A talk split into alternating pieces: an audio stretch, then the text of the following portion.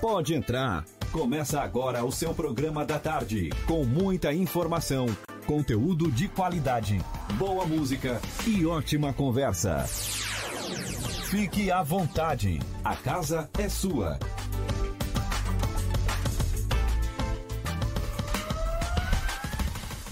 Muito boa tarde, já estamos no ar com mais um programa A Casa é Sua. Agora são duas horas mais dois minutos. Fique com a gente até as 5 da tarde. Hoje vamos ter muita pauta boa, de interesse e tenho certeza que você vai gostar e a gente convida para participar, estar aqui com a gente, mandar a sua mensagem, porque nós estamos além do Dial 89.1 FM ao vivo nas lives do Facebook e YouTube.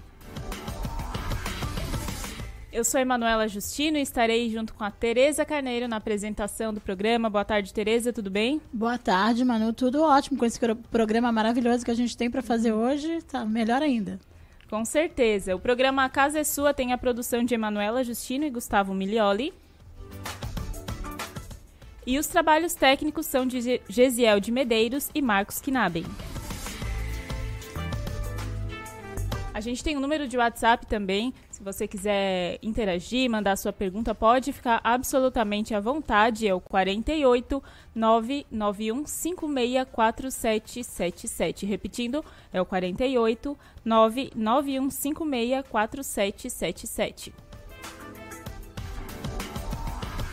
E hoje aqui no programa, no quadro Meu Filho, nós vamos falar sobre os desafios do primeiro dia de aula. Esse que é um momento em que pode gerar muita ansiedade e preocupação, tanto para os pais quanto para os filhos. E para isso a gente vai receber a psicóloga infanto-juvenil Beatriz Galato Nese, que vai conversar com a gente sobre os desafios desse momento. Vamos conversar também no programa sobre saúde bucal infantil e sobre o trabalho desenvolvido pelo SUS com o dentista pediátrico Rafael Amaral, que atende na rede pública do município e atende vestido de super-herói e faz a alegria da criançada, tirando aí o medo do dentista e ensinando as boas práticas para manutenção da saúde bucal. Esse é um papo que pode interessar bastante as mães em geral, né? E no quadro Conhecendo as Profissões, a gente vai saber mais sobre a rotina e os perrengues da profissão de jornalista. A gente vai receber aqui a jornalista e professora Lise Búrigo. E o quadro de olho no palco hoje, vamos eh, no quadro vamos ter a participação do músico Érico Gregório, que nas horas vagas também é marketing do Nação Shopping. Mas vem contar a, nossa, a sua história como músico hoje no quadro de olho no palco. Você já se inscreveu no nosso canal do YouTube da Rádio Cidade em Dia? Se não, então corre lá, já ativa o sininho para não perder nenhum conteúdo que é postado aqui da rádio. Então vamos começar falando sobre os desafios do início, do primeiro dia de aula. Isso é o assunto do nosso quadro Meu Filho de hoje. Meu Filho. Dicas e informações para pais e mães sobre os desafios de criar um filho. Psicóloga Beatriz, seja muito bem-vinda mais uma vez aqui. O programa Casa é Sua. Imagina, eu que agradeço e uma boa tarde a todos. Boa tarde. Então, como lidar com essa, esse sentimento, chegando aí à volta às aulas? Os pais também isso é, um, é algo que também afeta os pais né? O primeiro dia de aula a criança que até então vivia ali só com com a família e agora vai estar tá em contato com outras pessoas outras crianças. Como se preparar para esse momento? Então, isso é, geralmente gera uma certa ansiedade para os pais e para as crianças, principalmente as menores, né? Apesar de que hoje as crianças elas já estão na escola com meses, se a gente for parar e pensar, é, mas geralmente quando tem esse processo de transição de educação infantil para ensino fundamental, as crianças acabam sentindo um pouco mais, porque geralmente a escola é muito maior do que a educação infantil, é, existe muito mais responsabilidades, o lado do brincar acaba ficando um pouco de lado, então onde elas têm que assumir mais funções, se a gente for parar e pensar. É, o que é de sugestão para os pais, para que as crianças possam lidar isso de uma forma mais tranquila, é que os pais também possam passar segurança para as crianças, né? Conhecendo a escola, conhecendo a professora, se existe essa possibilidade. É, talvez é, tudo isso acaba contribuindo para que a criança se sinta mais segura, né? Tanto para os pais quanto para a própria criança em si. Conversar com a criança é, é parte do processo ou conversar uh, entre os pais sobre a escola, na presença da, da criança, com um, um olhar positivo para esse momento, pode contribuir para essa adaptação ser mais tranquila, Beatriz? Pode. O que a gente sempre diz é para qualquer situação que a criança está passando, não só, por exemplo, a adaptação escolar, o diálogo sempre é a melhor solução, se a gente for parar e pensar. Então, nesse processo, o que, que é legal? Dos pais é, fizer com que a criança interaja, conheça a escola, né? Ou as possibilidades de escola que esses pais querem conhecer, para que a criança possa né, ter um contato com a escola e não fantasiar, porque geralmente nesse processo o que, que acontece? Além das inseguranças, há medo. Né? Inicialmente o processo de adaptação para os menores é normal a questão do choro. O que a gente tem que ficar atento é que geralmente é uma semana que isso acontece. Quando passa de mais de uma semana, os pais precisam ficar atentos, a escola precisa trabalhar com a criança nesse sentido ofertando segurança, ofertando outros meios para que a criança possa lidar, né? Em todos os casos, o que, que a gente sempre sugere para os pais? Passou de uma semana, uma semana e meia, a criança não está se adaptando, isso vale geralmente para a primeira, segunda série para a educação infantil. Né? Geralmente a gente observa isso mais na educação infantil, né? Na faixa dos Maternal, três, né? Primeira, isso, primeira... três, quatro, cinco anos, assim, ah. né? É, geralmente o que a gente observa hoje é que os pais acabam deixando a criança entrar com três anos na escola. Muitas vezes não tem o período da creche. Né? Então, nesse processo, a gente tem que ficar atento quando isso gera sofrimento para a criança. Né? Quando está gerando sofrimento, o que, que a gente tem que observar? É, a criança não tem sono, tem insônia, o sono é muito agitado e a criança não tinha um sono agitado, é, irritabilidade, ou a criança fica mais agitada. Tudo isso são fatores que a gente tem que ficar atento, porque são inseguranças, são resistências que a criança não está dando conta dessa ansiedade, desse medo, e aí ela se, tenta se ajustar, buscar soluções saudáveis para poder lidar com isso. E por ser criança menor, acaba trazendo sempre em comportamento. Então, onde os pais precisam ficar atentos para não gerar sofrimento, porque isso acaba não contribuindo para a adaptação da criança, gera mais um sofrimento para ela ir para a escola e muitas vezes gera muito mais fantasia, porque eles estão na fase da imaginação, e às vezes isso acaba não contribuindo positivamente para a questão da criança ficar na escola. Muitas vezes os pais acabam até desistindo. Então tem que ter uma parceria muito legal assim da escola com os pais para que a criança seja beneficiada.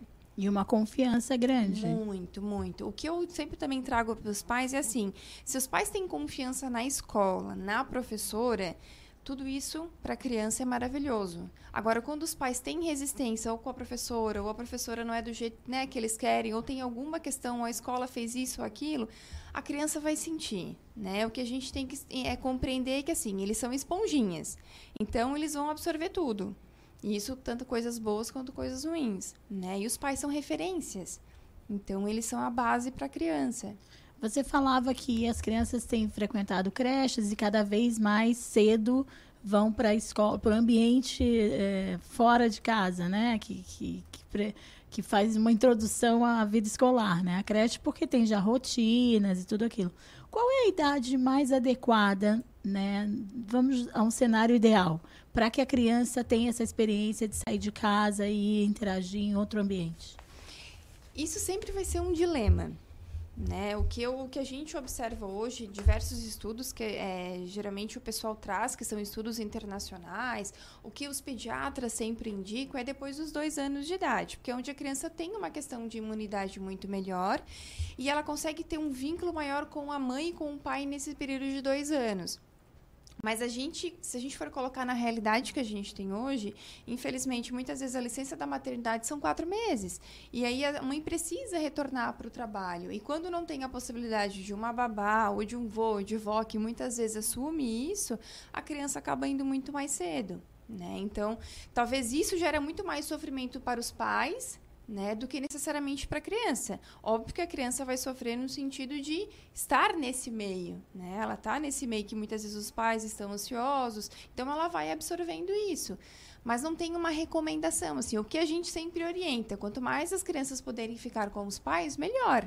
Né? Isso vai contribuir para o desenvolvimento dela, não só intelectual, mas questões emocionais também. E a gente está falando do primeiro dia de aula, né? O primeiro, primeiro, assim, quando nunca foi.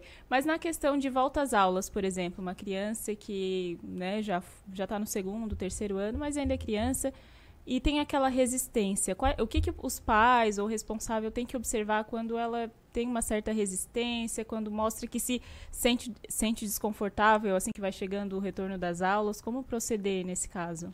Então, o que, que a gente sempre também orienta para os pais, assim, é ficar atento principalmente à questão dos comportamentos, assim. Observou algum comportamento que não é normal da criança, é legal os pais é, procurarem conversar com a escola, com a orientação, ou se tiver o psicólogo na escola, também é legal, com a professora, para procurar entender o que está acontecendo. É normal, se a gente for pensar agora nesse retorno das aulas, que tem muitas escolas que iniciam na semana que vem ou na outra semana, é que a criança estava numa rotina de férias. Então, não tinha horário para dormir, tinha, né, ficava só o tempo Não tinha de tarefa. Não tinha tarefa, tem essa questão do brincar. Então, o que, que acontece? Talvez isso é uma resistência que ela pode trazer. Né, muitas vezes manifestada em comportamentos de choro, de chamar atenção, em função dessa nova rotina. O que a gente sempre solicita para os pais, e isso acredito que seja para todas as crianças, procurar pelo menos uma semana antes o quê?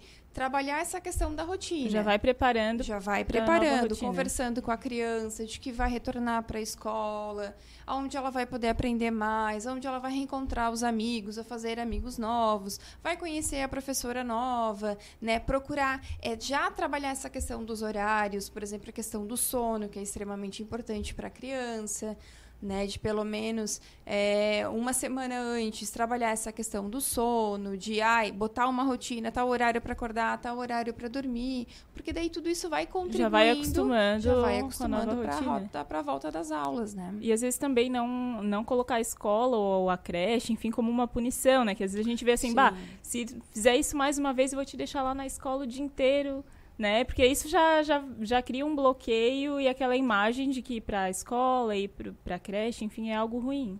É, se a gente for pensar, a gente cria uma imagem de, da escola de algo ruim, né? Como se a escola fosse um monstro, se a gente for pensar principalmente para as crianças menores que têm essa questão da fantasia e da imaginação.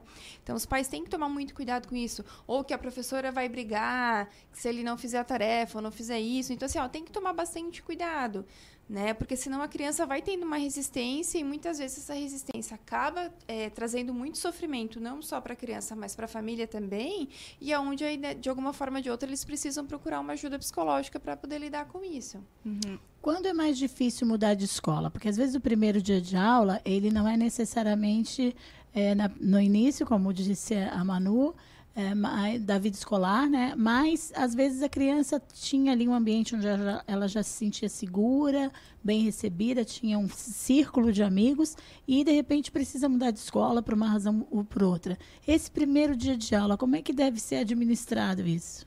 Então, é, é sempre bom os pais estarem presentes né, para acompanhar a criança no primeiro dia de aula. Se for o caso de permanecer um pouquinho na, na não digo na sala de aula, mas sim na escola, para que a criança possa se sentir segura, isso é extremamente importante, porque são ambientes novos que as crianças não conhecem. Então tudo isso vai gerar ansiedade. Né? O que a gente tem que entender é que a ansiedade ela é algo natural.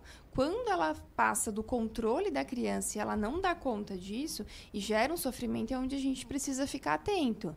Então, assim, no primeiro dia, a recomendação é que os pais permaneçam na escola um período de tempo até que a criança possa se sentir segura, informar que eles vão buscar ela, se eles têm essa disponibilidade, de que daqui a pouco a aula vai terminar para a criança possa se sentir mais segura né? A gente só tem que tomar cuidado é que muitas vezes os pais, em função de uma super proteção, eles acabam alimentando isso e a criança acaba manipulando, ganhando, né? Vamos tendo ganhos com isso. É onde a gente tem que tomar bastante cuidado, né? Porque muitas vezes a criança pode ter uma resistência de não querer ir para a escola para poder ficar com os pais.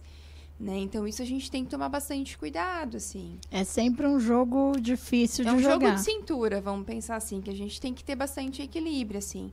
Mas referente ao primeiro dia de aula, um, um, dos fatores que eu acabei esquecendo de falar que a gente tem que ficar atento é quando a criança acaba somatizando, né? Por exemplo, uma febre emocional, uma dor de barriga, uma dor de cabeça. Nesse sentido, a gente também precisa ficar muito atento, né? Porque é a forma que a criança tem para poder lidar com essa ansiedade. O que fazer nesse momento? A gente precisa acolher essa criança, né? Compreender esse momento que ela está vivenciando e procurar passar toda a confiança, assim. Muitas vezes nesses casos a gente observa que tem um sofrimento muito grande e aí é onde a gente faz orientação para os pais conversarem com a escola, né? Com orientação e muitas vezes procurar o atendimento psicológico para a gente poder lidar com, com a criança e com os pais nesse sentido. A gente tem um recado aqui do ouvinte, o, o Eduardo Baesso, sempre participa aqui com a gente do programa. Ele diz boa tarde, acompanhando aqui no bairro Santa Luzia. Eu acho muito importante acompanhar os filhos nos primeiros dias de aula. E ele pergunta também se a não adaptação à escola nos primeiros dias pode gerar algum tipo de problema para a criança. Basicamente o que a gente estava conversando aqui, né? E quais seriam esses problemas? Então, a não adaptação, o que, que a gente tem que ficar atento? Assim, é quando a criança traz muita resistência para ir para a escola. Né? Então, assim, ela vai manifestar em questões de comportamento. O choro, inicialmente, é o que a gente mais observa. Então, a criança tem resistência para ir para a escola. Muitas vezes ela cria modo de dizer, né? Ela faz uma dor de cabeça, faz uma febre. Então, são formas dela dizer que ela não está conseguindo lidar com aquilo. Né? Então, muitas vezes, se os pais não olharem para isso e não acolher, aí não acontece a questão da adaptação. Né? Uhum. Né? De novo, eu reforço: precisa do suporte da família, mas da escola também. Né? Porque, querendo ou não, a criança está nesse meio, então precisa do apoio da escola e do apoio dos pais para poder permanecer na escola de uma forma segura, né? que ela fique tranquila e que ela possa ter os benefícios de estar na escola. E quando uh, a criança dá sinais de que algo não vai bem efetivamente, realmente na escola? Porque às vezes podem acontecer alguns problemas. Às vezes a escola é ótima, mas não é a mais adequada para aquela criança, por exemplo. Quais os sinais que a gente, eh, que os pais podem observar nesse caso? Basicamente são os mesmos sinais, assim. É, quando a gente vê que ah, conversou com a orientação ou conversou é, com a professora e não está tendo resultados, o que a gente sempre sugere, antes de tirar da escola, porque muitas vezes o tirar da escola, esse mesmo problema pode ir para outra escola. Então a gente também tem que ficar muito atento a isso. A gente tem que talvez primeiro fazer uma avaliação com um profissional, né? Principalmente psicólogo infantil que tem essa habilitação da infância e da adolescência, que daí a gente vai compreender com a criança, com os pais e com a escola o que está acontecendo e que caminhos que a gente consegue buscar, né? Uma das coisas que eu observo nesse tempo de profissão é que geralmente a transição do nível 5, né, a partir dos 5 anos de idade, para a primeira série, onde eles têm 6, 7 anos, é a maior dificuldade para as crianças, porque o lado do brincar é deixado de lado para o lado do escrever, do copiar, de fazer atividades. Minha então, filha fez greve na escola nesse momento. É, eu não, eu, a gente escuta de tudo fez das greve. crianças. Fez cartaz, né? manifestação, foi, foi bem assim. É, então, assim, eles vão se ajustando e buscando alternativas para eles. Manter o recreio amplo. Sim. E aí, o que, que acontece? Geralmente, ali é onde a gente precisa dar um suporte para essas crianças, para os pais e para as escolas né? Porque daí o que, que, acontece? Também tem um processo de maturação, a criança ainda precisa ter uma maturidade emocional, né? Geralmente a maturidade emocional e cerebral ela vai fechar depois dos sete anos de idade, então é comum da crianças terem dificuldades. Então, assim, tem que ter um pouquinho de paciência com eles para a gente poder lidar com isso. Né? Então... A escola que eu estudei, ela é necessariamente a melhor escola para o meu filho? Isso também é uma coisa muito relativa, se a gente for para aí pensar. Eu acho que o que a gente observa hoje é que os pais precisam se sentir seguros na escola que eles estão colocando para os filhos. Que eu acho que isso é o mais importante. Quando os pais se sentem bem na escola com a professora, a criança só tem a ganhar com isso, né?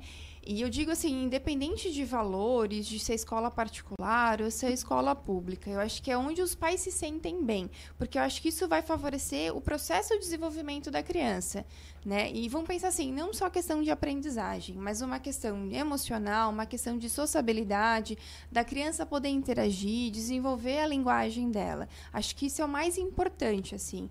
É, acho que não tem uma questão, ah, tal escola é melhor do que a outra escola. Não, acho que isso é muito para os pais. Se os pais se sentem bem com a escola, com o que a escola oferece, a criança só vai ganhar com isso.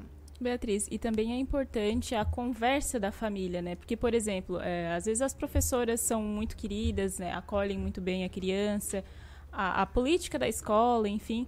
Mas, por exemplo, tem um problema com outros coleguinhas mesmo, porque tem criança que é mais fechada, ela não uhum. vai falar. Então, se aconteceu alguma situação de bullying ou alguma brincadeirinha que ele, que ele não gostou, é, é, importante os pais também ficarem atentos a isso, porque, por exemplo, se for conversar com a professora, ela vai dizer que está tudo bem e tal, né? Se não viu a situação, é importante ter essa conversa então com a criança para explorar dela e ver o que está acontecendo em outro âmbito, por exemplo. Sim, acho que o mais importante é o esclarecer. Né? Quando a gente esclarece com a criança, com a professora e com a escola o que aconteceu, é mais fácil da gente poder auxiliar ela nesse, nessas situações, né? Porque é muito comum, se a gente for parar e pensar, né? Uma, geralmente os mais quietinhos são aqueles que muitas vezes não são notados.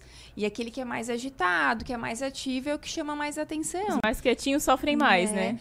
Não, se, se Sofrem gente, calados. É, se a gente for parar e pensar, tem muito disso, assim. E a gente tem que tomar bastante cuidado, porque o que acontece? São esses, muitas vezes, que precisam de mais suporte, né? Porque pelo fato de, muitas vezes, eles não incomodarem, eles também não manifestam. E aí, muitas vezes, a, a professora em si acaba não percebendo isso, né? E aí é onde a gente tem que ficar bastante atento. E eu digo isso para crianças menores, para crianças né, da faixa de 6, 7, 8, 9 anos, mas também para os adolescentes né? Onde a gente tem que ter um cuidado muito grande, porque muitas vezes eles acabam manifestando isso, por exemplo, os adolescentes nas redes sociais, né? O que acontece? Eles fazem é, um, como é que se diz aquela conta do Instagram que não que só coloca os amigos, então tem todas as uhum. possibilidades de fazer enquetes, de mostrarem, e aí acaba acontecendo tudo isso. Então né? a então, conversa entre é, eu acho assim, o mais importante. importante é sentar e conversar, né? Independente da idade da criança, porque daí a gente consegue esclarecer muitas coisas. Por exemplo, na adolescência, já que a gente chegou nessa fase, a presença dos pais na escola às vezes não é uma coisa muito bem-vinda. Não é? Como você falou, ah, vamos procurar, mas com 10, 11, 12 anos, o pai na escola é um problema seríssimo para a criança. Como é que a gente protege, porque eles ainda são é, crianças e ao mesmo tempo lida com essa situação que eles já querem ser mais independentes, querem ter querem essa autonomia, adultos. é, querem uma autonomia, já já existe ali uma brincadeira, o filhinho da mamãe, porque a mamãe está na porta da escola. Como é que como é que administra isso? Mas isso é interessante que crianças de 6, 7 anos já não querem mais. Ai, meu Deus. É, hoje uh. a gente observa que a geração está um pouco avante demais. Né? Eu, então, o que eu acho que seria interessante, né? Vamos colocar a questão de adolescente, que é normal da idade, se a gente for Sim. parar e pensar. Acho legal a gente respeitar os limites deles, mas a gente impor algumas coisas. Os pais precisam impor alguns limites dentro daquilo que é aceitável para a família, né? Ah, por exemplo, não precisa chegar e levar dentro da sala de aula ou na escola, mas que ele entenda que é, essa é a possibilidade. Leva no portão, né? Ou vai sozinho. Eu acho que é legal quando os pais começam a impor alguns limites, né? Porque eles são autoridades e não os adolescentes. O que a gente observa hoje é que muitas vezes é o contrário, são os papéis, mas que os pais possam delimitar algumas coisas que são importantes para eles. Ah, ele tem direito de fazer isso ou aquilo, mas dentro daquilo que é aceitável para eles. Porque daí eu acho que isso envolve muito uma questão de educação, de questão de cultura, do que foi ensinado para os pais e o que, que os pais querem ensinar para os adolescentes, né? E acima de tudo, uma questão de conversar, de poder negociar Né? Eu acho que isso também para o adolescente é muito importante quando a gente consegue negociar aquilo que dá e aquilo que não dá, que daí ele vai sabendo aquilo que ele pode fazer ou não. Beatriz, em relação aos pais agora, porque às vezes a criança ela até consegue ir se adaptar, mas às vezes a mãe ou o pai fica com aquele sentimento de, ai, como é que tá o meu filho? Vou vou ligar lá para a escola. Como é que tu orienta em relação a isso de excesso de preocupação? E, assim, situações que adversas vão acontecer, né? Assim como acontece para todos. E como que o pai deve ter a consciência, o pai e a mãe devem ter a consciência de que o filho também precisa se impor e orientar eles, né? Se impor e saber viver em sociedade. Porque a partir daquele momento eles estão saindo ali do meio familiar e indo para o meio da sociedade. E nem todo mundo é igual, vai encontrar pessoas diferentes que não têm a mesma opinião, enfim. É, uma das coisas que é importante dos pais trabalharem com as crianças, e, e, independente da faixa etária, é a questão da autonomia. Deles poderem aprender a lidar sozinho com algumas situações, né? O que a gente também observa e acredita que isso seja em função da situação, da realidade do mundo que a gente tem hoje, né? Essa questão de violência que os pais acabam quê? Fazendo uma superproteção, resolvendo todos os problemas da criança ou do adolescente, né? Consequentemente, tira essa posição dele se impor, dele poder resolver. Isso, se a gente for pensar na vida adulta, é, vai gerar sérios problemas para esse adulto, né, em poder resolver situações do dia a dia. Né? Então, isso a gente também precisa ficar atento. Assim. É o que a gente procura orientar para os pais de crianças menores. Né? Essa questão de que quem é autoridade é o pai ou é a criança. Né? Quem é que tem que colocar regras? Quem é que tem que seguir essas regras? Óbvio que tudo isso de uma forma positiva, né? Não precisa ser autoritário, e sim autoridade né? Mas essa questão da superproteção, acho que é super importante dos pais darem autonomia para as crianças, para eles poderem resolverem as situações do dia a dia da escola. Ah, teve uma situação com uma coleguinha tentar deixar primeiro a criança resolver. Não jogar não... tudo para a mãe, para o pai resolver, né? Ela não deu conta ou não conseguiu resolver, vamos sentar, vamos conversar em casa, que caminho que ele pode buscar. O que, que aconteceu, que que ele, né? O que, que, que, ele pode fazer, é. né? Uhum. Óbvio que, assim, os pais também não podem ser negligentes. Você tem que ir na escola, conversar com a orientação ou com a diretora, precisam ir. Mas é legal de deixar com que a criança comece a resolver as coisas, porque se a gente for pensar isso para o futuro dela, vai ser extremamente importante né? Uhum. Que vai contribuir para essa questão da personalidade, vai contribuir para essa questão dela viver em sociedade, se a gente for para aí pensar, até porque a gente, a gente, sempre vai encontrar situações difíceis no dia a dia, uhum. né? Então, quanto mais ela puder aprender isso na infância e na adolescência, isso vai ser tira de letra quando ela estiver na vida Se adulta. Se tiver muito acostumado o pai, a mãe resolver tudo que, né, qualquer probleminha, jogar pro pai e pra mãe, quando crescer é que, com aquilo vai ser complicado, é, realmente. Quando é que o problema fica de um tamanho que o, os pais efetivamente devem intervir? Porque às vezes é tudo tão rápido, tão dinâmico, que passou do ponto, o pai deveria ter entrado um pouco antes ou não deve entrar. Como é que a gente pode ter essa noção mais clara?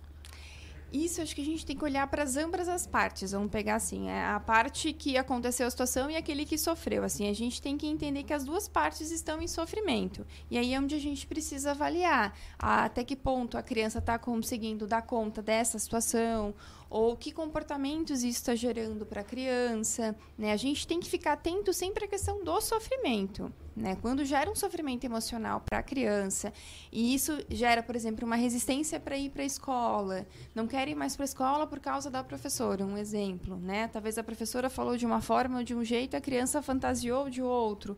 Ou um coleguinha é, acabou mexendo no material, ou pegou alguma coisa, ou teve uma discussão. É, a gente sempre tem que procurar ver com a criança aquilo que está acontecendo, esclarecer, para a gente ver aonde a gente precisa intervir. Porque muitas vezes, o que, que a gente também precisa ficar atento? Geralmente, essas situações se acontecem na escola, não que os pais não possam intervir, mas a escola também precisa trabalhar porque senão a gente acaba demandando responsabilidade somente para os pais e a escola também precisa intervir. Né? De novo, essa questão da escola e dos pais precisa ser parceria.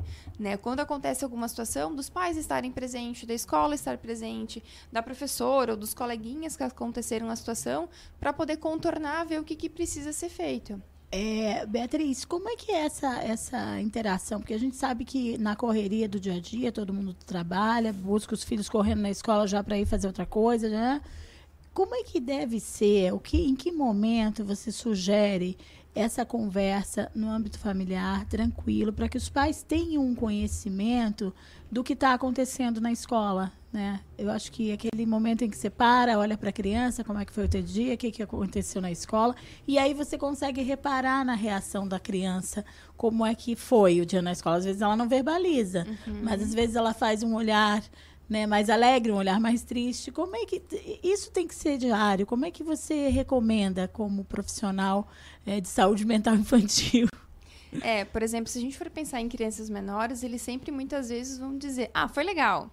Foi, uhum. É o suficiente para eles, né?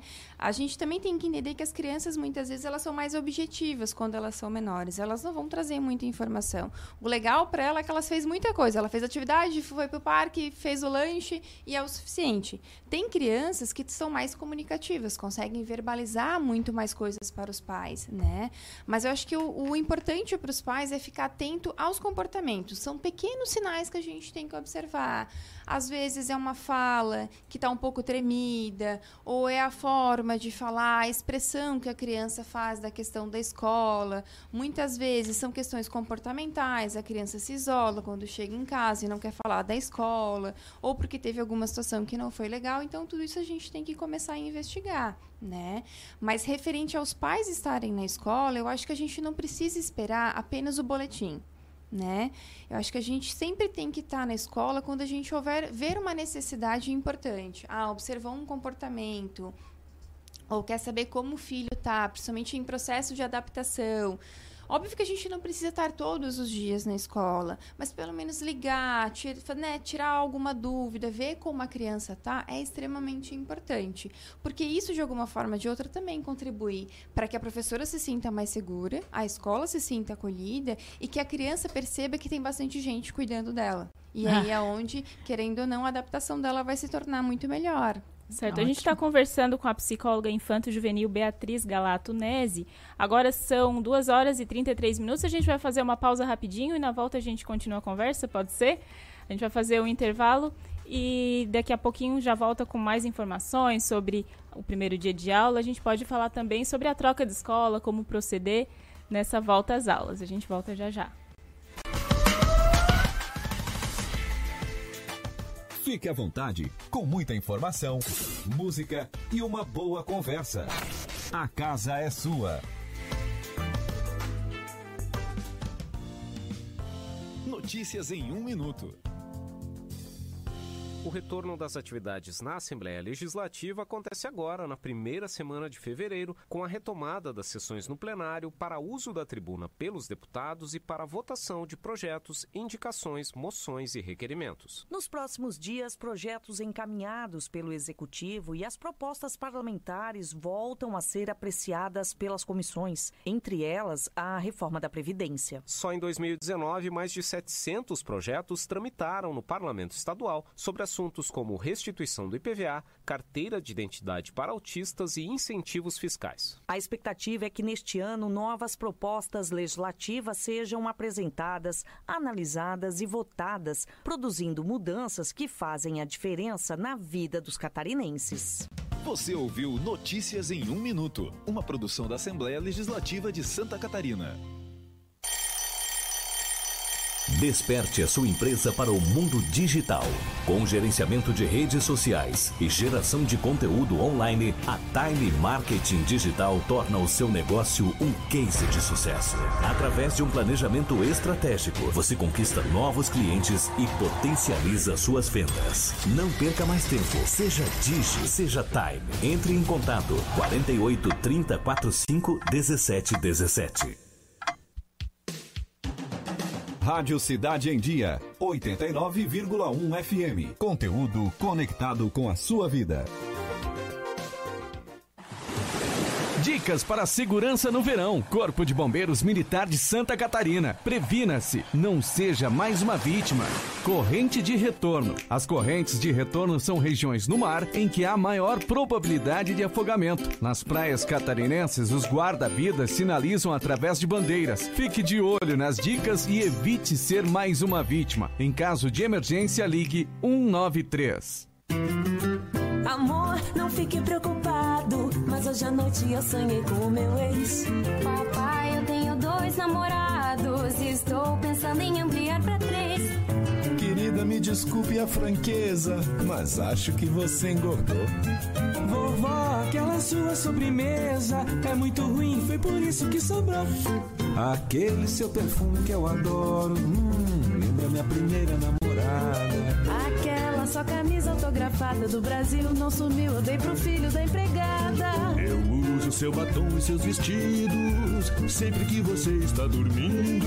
A cada dez vezes que a gente namora, em oito delas acabo fingindo. Tem muitas coisas que a sua família não precisa saber. Mas se você é doador de órgãos, isso você tem que informar. Seja um doador, avise sua família. Uma campanha da APAR. Uma campanha, Grupo Catarinense de Rádios. Oi, pessoal, eu sou Ricardo Lopes e estou aqui na Rádio Cidade em Dia, de segunda a sexta-feira, no programa Boa Mistura. Aguardo vocês a partir das 12h30 para debatermos os assuntos mais comentados do dia e abordarmos temas de relevância para a nossa região. Então sintoniza aí no 89.1 FM e segue a gente no youtube.com barra Rádio Cidade em Dia para assistir todos os nossos conteúdos. Não esquece de acompanhar nossas redes sociais, arroba Rádio Cidade em Dia no Instagram Facebook e Twitter. Rádio Cidade em Dia, conteúdo de qualidade no ar e na palma da sua mão.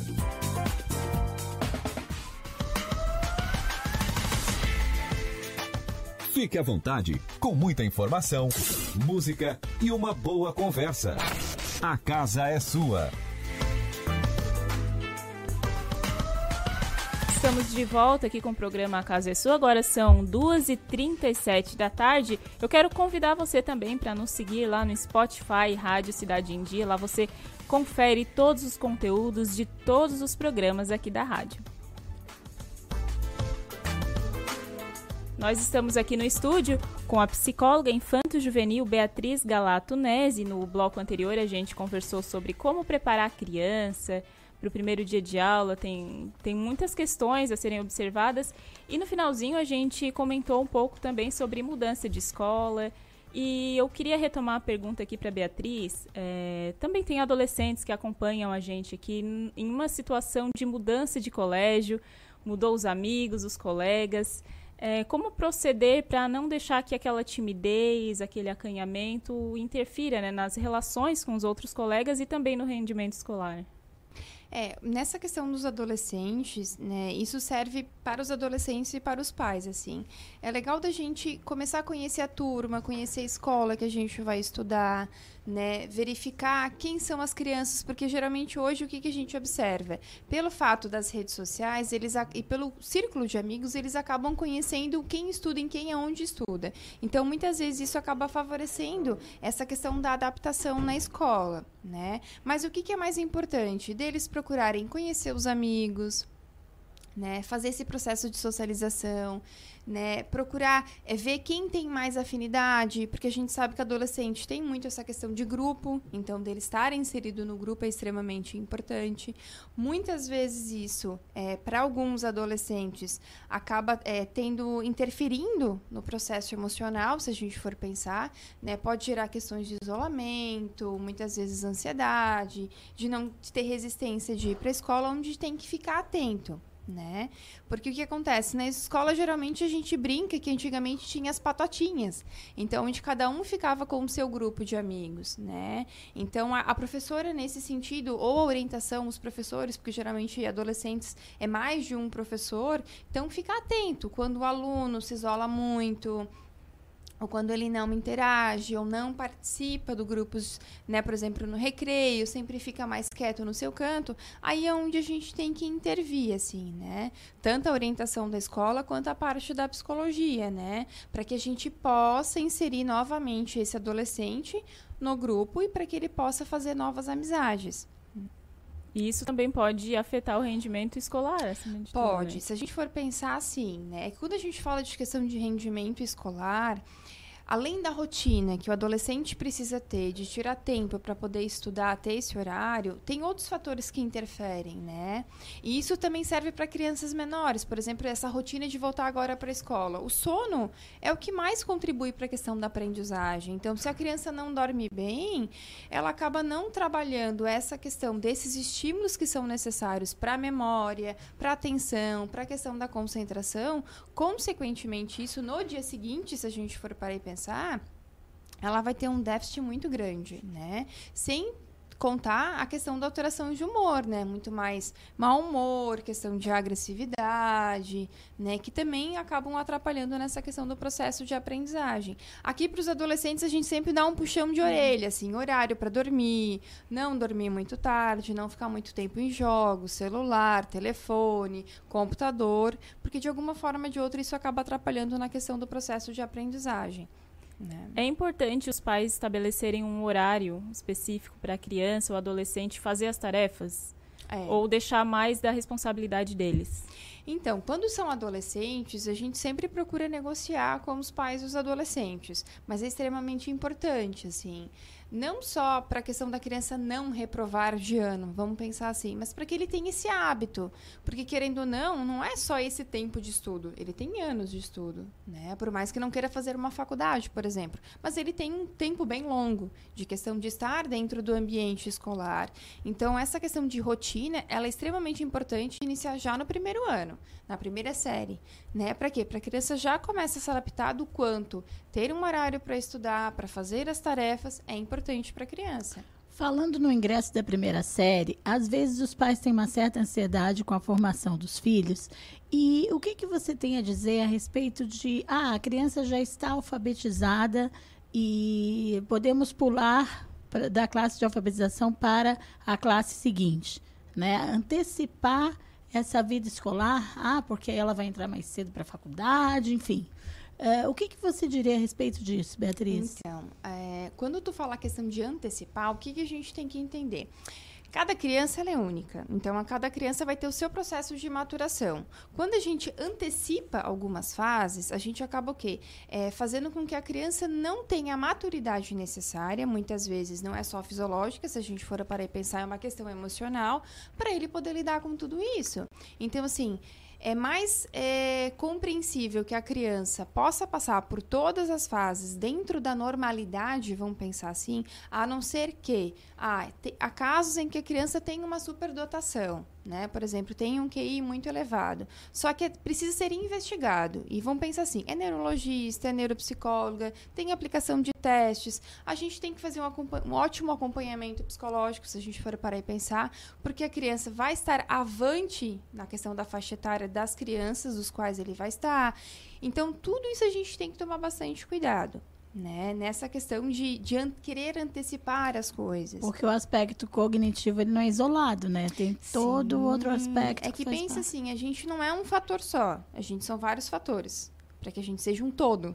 Né? Então, assim, o fator cognitivo ele é extremamente importante, mas tem outros fatores que são importantes tanto quanto esses, né? E que vão favorecer também essa questão da maturidade da criança. Né? Ela perde uma parte da infância se a gente for parar e pensar. A ansiedade dos pais em relação ao desempenho das crianças, o desempenho escolar dos filhos, é, gera algum tipo de, de problema? Você, você observa isso no teu consultório? É, não só uma questão de problema que a gente observa. O que eles acabam gerando para as crianças muitas vezes são ansiedades, que daí as crianças vão manifestar de formas diferentes dos adultos, mas também muitas vezes dificuldades na questão da aprendizagem. A criança pode apresentar uma agitação, pode apresentar um déficit de atenção, nem, não necessariamente o diagnóstico de TDAH, né? O que é um transtorno de déficit de atenção com hiperatividade. Mas ela pode apresentar sintomas, sendo esses associados ao quê? A ansiedade que o pai e a mãe sentem. Né? De novo, a criança é esponjinha, então ela vai absorver tudo que os pais acabam tendo de comportamentos, né? Isso a gente tem que levar para tudo, não só a questão de aprendizagem, né? É, ah, os pais estão no processo de separação, exemplo. A criança vai absorver isso de formas diferentes. Vão mudar de casa, a criança vai ter uma ansiedade diferente. Morrer um animal de estimação, a criança também vai sentir de forma diferente. Uhum. Então a gente tem que ficar muito atento a essa questão do público infanto-juvenil, assim, porque eles manifestam de várias.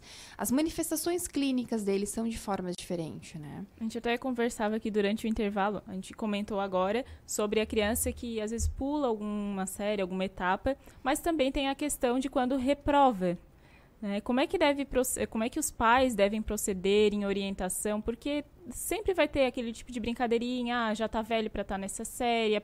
A própria criança ou adolescente vai se sentir reprimido ou um pouco inferior pelo fato de estar tá estudando de novo aquela série estar tá com pessoas mais novas que você orienta para os pais né, conversarem com a criança, com o adolescente que repete de ano?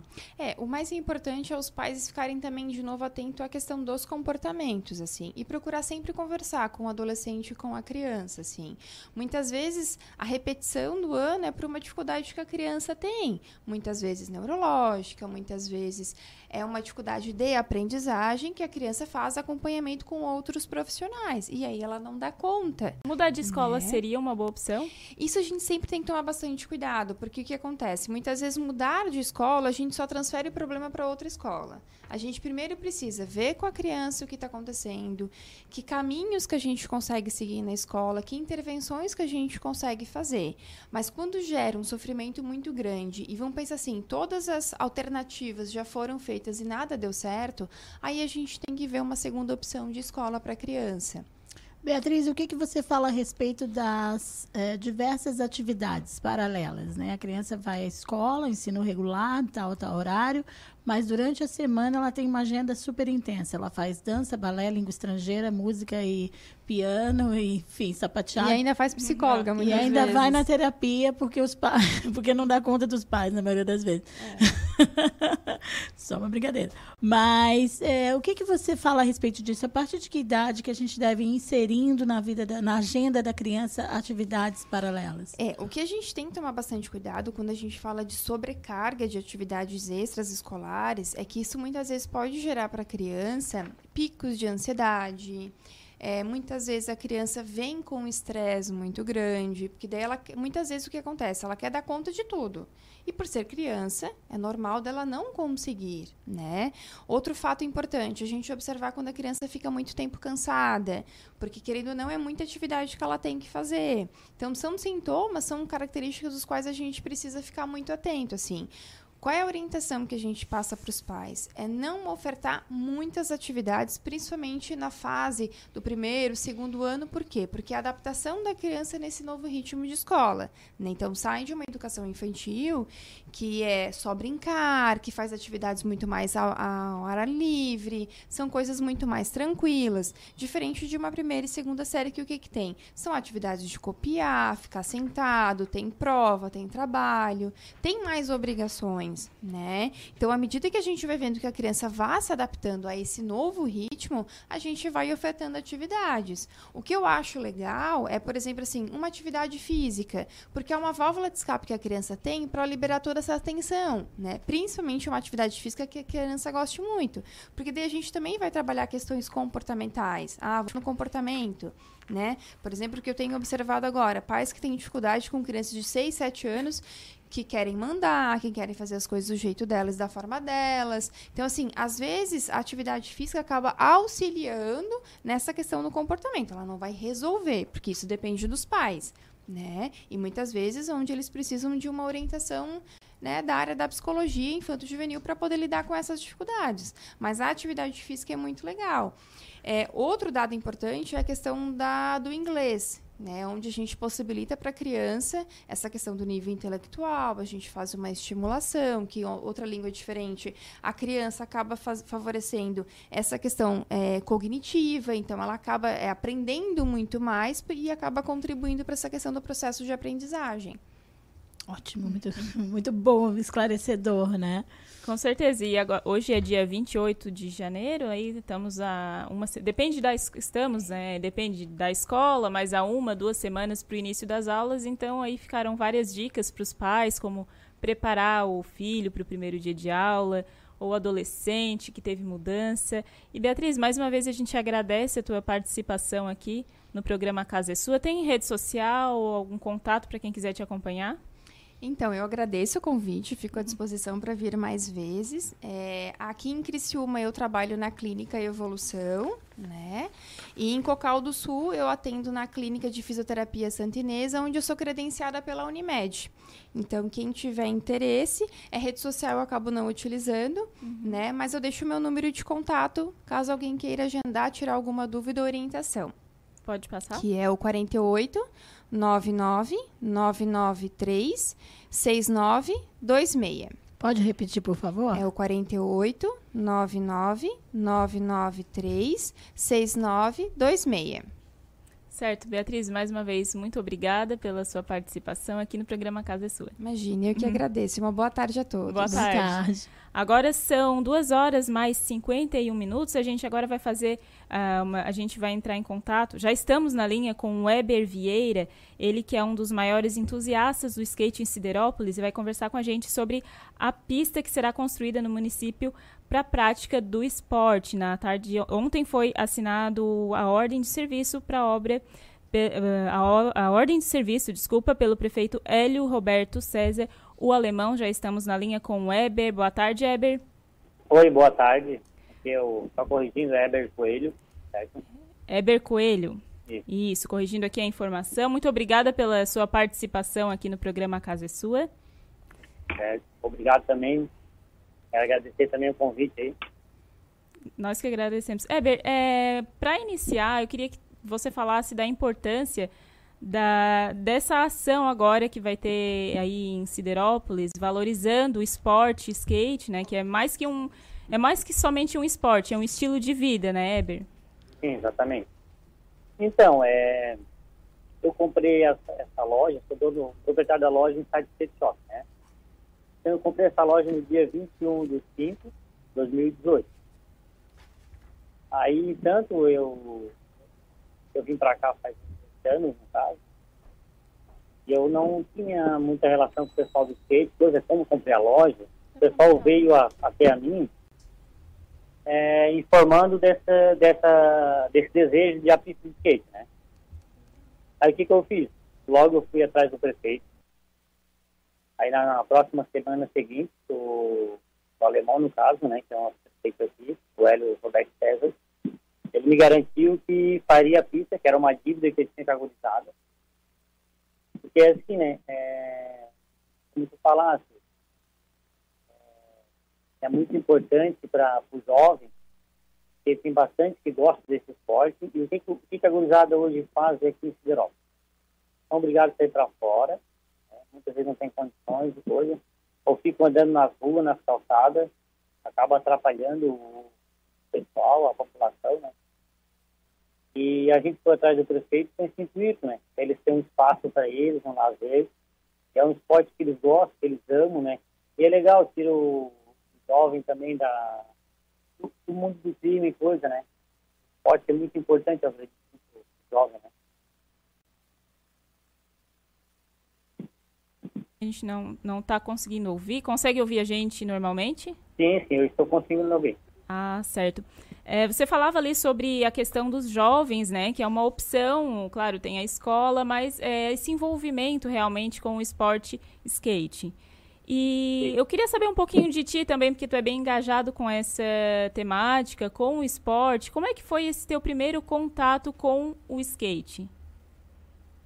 Então, o meu primeiro contato é, foi quando eu comprei realmente a loja de skate, certo? Até então eu não tinha mesmo. Eu realmente comecei a entrar em contato com a própria gurizada, do skate. É, entrei em contato para fazer essa pista, no caso, com o Eduardo da Green Hunt, né? Aí ele que veio, fez toda, todo o projeto da pista, fez reunião perfeita, ele que foi, tipo assim, o nosso pivô aqui, né? Para que tudo acontecesse, né? Oi, Eber? Oi. A ligação, ela realmente ficou um pouquinho ruim no, no final. Eu não consegui, a gente não conseguiu ouvir, mas eu entendi ali que você falou que o primeiro contato foi depois que você começou com a loja do skate, realmente. Exatamente. E, e muito se tem essa imagem do skate ser mais praticado pelos jovens, né, meninos e tal. Nessa tua visão, assim, é, tem, tem muita... As meninas estão procurando mais esse tipo de esporte, também o pessoal mais velho, porque acredito que tem gente que tem curiosidade de conhecer, de aprender, né? Às vezes não para para ir mais para o lado profissional, mas como um hobby. Como é que você vê é, essa questão de, por exemplo, das mulheres ou o pessoal mais velho também se interessar pelo skate? Então, hoje o mundo das mulheres, das meninas, no caso, né, está é, ficando bem interessante, estão começando a procurar bastante. É, a gente já vejo um movimento legal aqui na cidade. E eu acredito que depois da pista vai ter bastante menina que vai se interessar. E aí vai ficar, vai ficar mais, mais legal, né? E o, sobre o que não é jovem, no caso, né, né, mais de idade, muitos já andaram antigamente, no caso, era mais jovens, com a pista também acredito que muitos vão começar a andar e tá, porque como falasse, é um esporte legal, é um exercício, é uma brincadeira, é, é muito sadia, é muito legal mesmo. Certo. Então, Eber, a gente agradece a sua participação aqui no programa a casa é sua. Com certeza é uma grande conquista aí para a população de Siderópolis, uma nova pista de skate, uma nova opção de lazer e esporte para os jovens pra, e para todo mundo, né? Toda a população que quiser praticar. A gente agradece mais uma vez a sua participação aqui no programa. Nossa, a gente que agradece. Muito obrigado por dar essa oportunidade mesmo. E é isso aí. Tudo de bom para vocês e temos ligado aí, tá? Muito obrigada. Tchau, tchau. Tchau. Agora são 2 horas e 57 minutos. A gente vai fazer mais um intervalo aqui no programa Casa é Sua e voltamos com mais informações.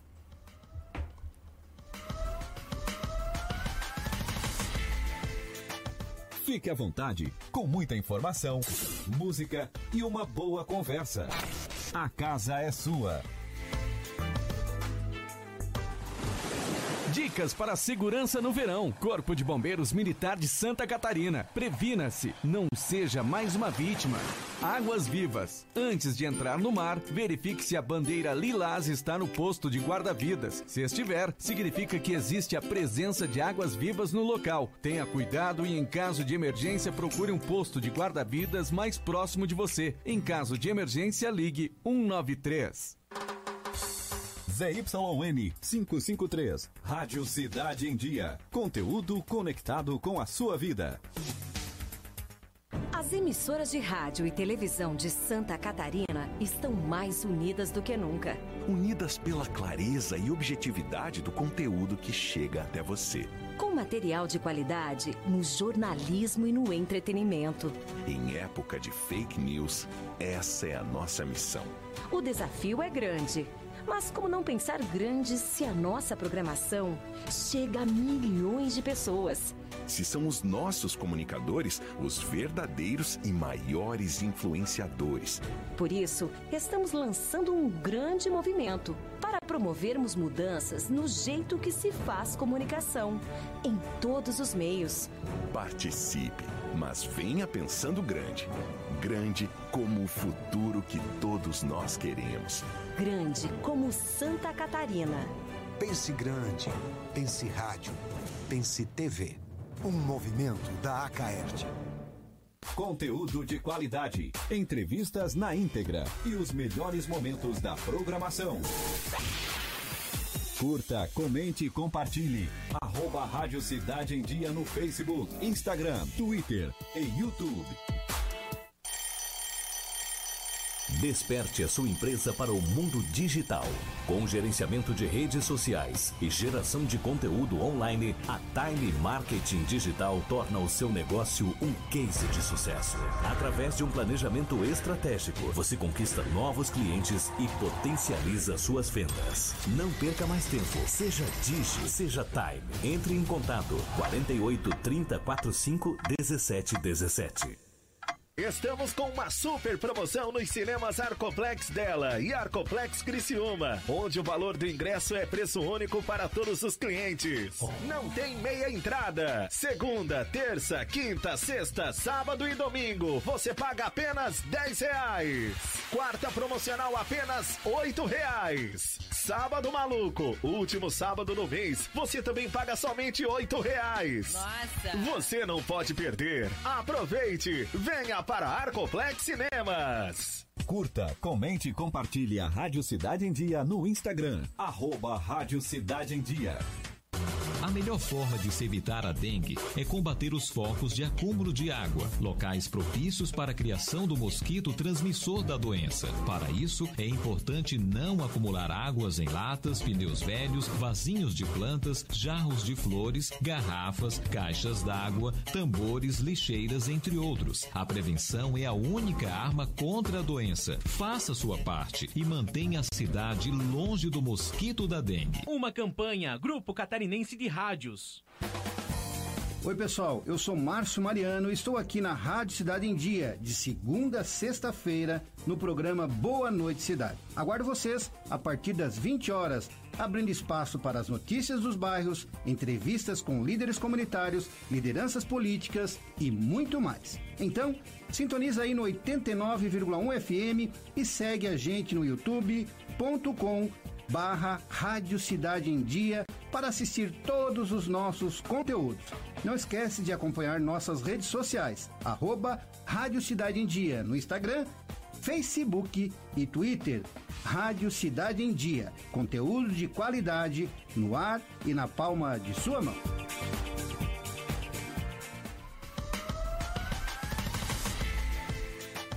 Fique à vontade, com muita informação, música e uma boa conversa. A casa é sua. Três horas mais dois minutos, voltamos aqui com o programa A Casa é Sua. E antes de voltar na sequência com as nossas entrevistas, vamos saber como é que vai ficar o tempo para os próximos dias da previsão do tempo com informações da Epagre. Clima na cidade. Tudo sobre o tempo.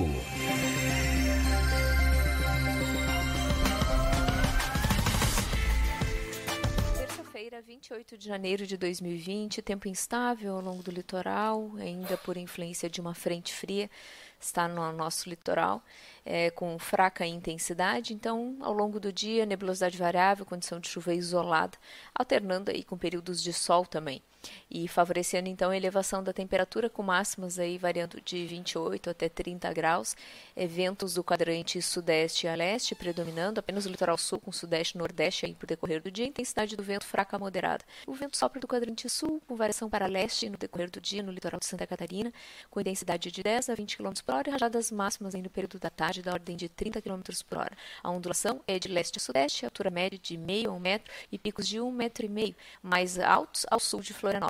É um dia com nebulosidade variável, aberturas de sol e condição de chuva isolada na área de pesca. Gilsânia Cruz, meteorologista da Ipag Irã, com as informações do tempo do mar para o litoral de Santa Catarina. Essas foram as informações da previsão do tempo, agora são 3 e 3. E agora a gente vai falar sobre saúde bucal e o trabalho desenvolvido pelo SUS aqui na região. Para falar sobre isso, a gente recebe aqui mais uma vez o cirurgião dentista Rafael Amaral, que também é especializado em pacientes com necessidades especiais. O Rafael, que já é sócio aqui do programa Casa é Sua, já veio algumas vezes. Boa tarde, Rafael. Seja muito bem-vindo mais uma vez. Boa tarde, Manu. Boa tarde a todos os ouvintes da Rádio Cidade. É mais uma honra, mais uma vez, estar aqui. É praticamente sócio de carteirinha já, da rádio. Já é da casa, né? Já. Com certeza. Quem está acompanhando a gente pelo YouTube e Facebook, tá vendo perfeitamente que ele tá vestido de super-homem. Esse é o trabalho que você faz no SUS, atendimento a crianças, a pacientes com algum tipo de necessidade especial, né, Rafael? Isso, perfeito. Há uns três anos atrás, quando eu entrei na prefeitura de Criciúma, né, Uh, eu entrei para realizar o atendimento a pacientes com necessidades especiais, que é a nomenclatura que a gente utiliza dentro da odontologia para pacientes com deficiência ou algum problema sistêmico. Devido à grande procura também pela especialidade de odontopediatria, eu também realizo atendimento a crianças, a gente fez uma adequação e além dos pacientes com deficiência, então eu passei a atender as crianças, né, com e sem deficiência também. Uh, e aí a gente acabou encontrando algum, alguns obstáculos muitas vezes no atendimento, né? Porque na verdade eu não atendo na atenção básica. Dentro do SUS a gente divide uh, a atenção ao paciente em três esferas, né? Atenção básica, atenção secundária e a terciária, que são em hospitais. Eu faço atendimento na atenção secundária, então dentro de um centro especializado em odontologia, né? Onde tem diversos dentistas em diversas especialidades e uma delas é essa especialidade. Então, todos aqueles pacientes que uh, não conseguem ser atendidos na atenção básica, ou seja, lá no postinho do bairro, uh, por algum motivo não conseguem ser atendidos lá, eles são encaminhados através do sistema de regulação para esse centro de especialidades e lá eles são atendidos. Então a gente encontrava alguns obstáculos com alguns pacientes, às vezes muito jovens, e até os pacientes adultos às vezes não gostam muito de Quais dentista. obstáculos? Quais seriam ah, os obstáculos? Ah, aquele medinho de dentista, né? Que naturalmente Clássico, a gente né? tem, só que as crianças, obviamente, têm todo Tem né, um medo muito maior. Isso é, é totalmente compreensível. Então a gente pensou em trazer um pouquinho o lado lúdico para essas crianças, né? Ah, alguns odontopediatras já têm o hábito de usar o jaleco de outra cor. Eu, particularmente, não uso jaleco branco, nem para paciente adulto. né? Eu uso jaleco de alguma outra cor, não necessariamente de super-herói. Mas eu raramente faço uso Um pouco do mais maduro para os pacientes mais maduros. É, exatamente.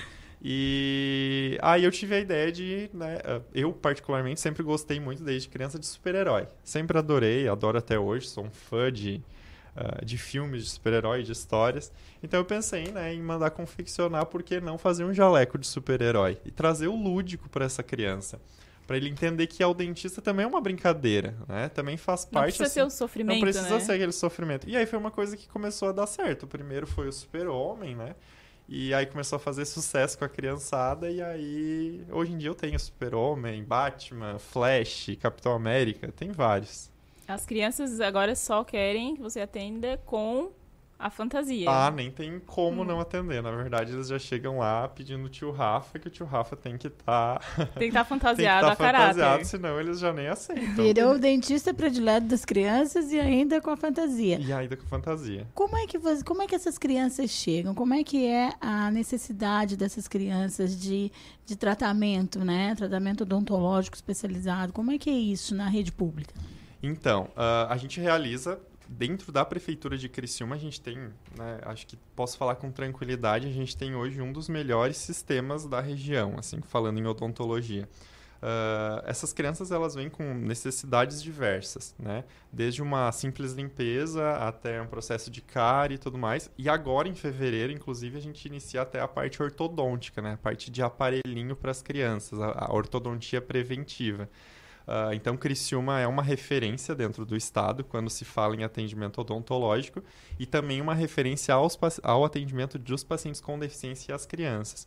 Ah, então, a gente, né, dentro dessa, dessa divisão que a gente tem de atendimento, a gente tem aqueles procedimentos que são realizados lá na, na atenção básica, tem os procedimentos específicos que são realizados na atenção secundária, ou seja, dentro do CEL, e aqueles procedimentos específicos em ambiente hospitalar que também são realizados gratuitamente pelo Sistema Único de Saúde. Ah, então, mais uma vez, a gente mostra a importância de um Sistema Único de Saúde que funciona, né? Então, basta ter uma, uma gerência que as coisas começam a funcionar. Quando é que começa a- o cuidado com a saúde dentária, né? Com a saúde bucal da criança? O bebê nasce. Não, antes. antes? Antes. Ai, olha, já estamos atrasados. Vamos lá. Antes de nascer. Uh, Criciúma, né, uh, trazendo a política nacional, que é, uh, é colocada desde 2011, né, uh, que é o pré-natal odontológico. Então, Criciúma implantou o pré-natal odontológico já há alguns anos, já há algum tempo. Então, a mamãe, quando vai lá fazer o pré-natal na unidade básica de saúde com o médico, ela é encaminhada para fazer o pré-natal odontológico, né? Junto ao cirurgião dentista da sua unidade básica de saúde. Então, ela já recebe as orientações, né? Como as orientações de higiene dela, enquanto mãe, mas também após o, o, o nascimento. A questão de pega, da amamentação, uh, o cuidado da higiene do bebezinho quando nasce. Então, todas essas questões. Uh, a gente pede já que leve o, ao cirurgião dentista também, assim, logo após o nascimento, até pela questão uh, para ver se o palato da criança está fechadinho, se ela está fazendo a pega direitinho na mama da mãe. Então, começa desde muito cedo. Não, o pessoal acha ah, só quando nasceu o dentinho, ou quando tiver cárie que eu vou levar no dentista. Não, não é assim. Ah, o, o, os problemas podem afetar até a amamentação da criança. Ela pode não conseguir se alimentar devidamente em virtude de problemas que, que, acontece, que, que com, com, os quais ela já nasce. Sim, com certeza. E é isso certeza. que vocês é isso que a gente corrige, que a gente faz o cuidado.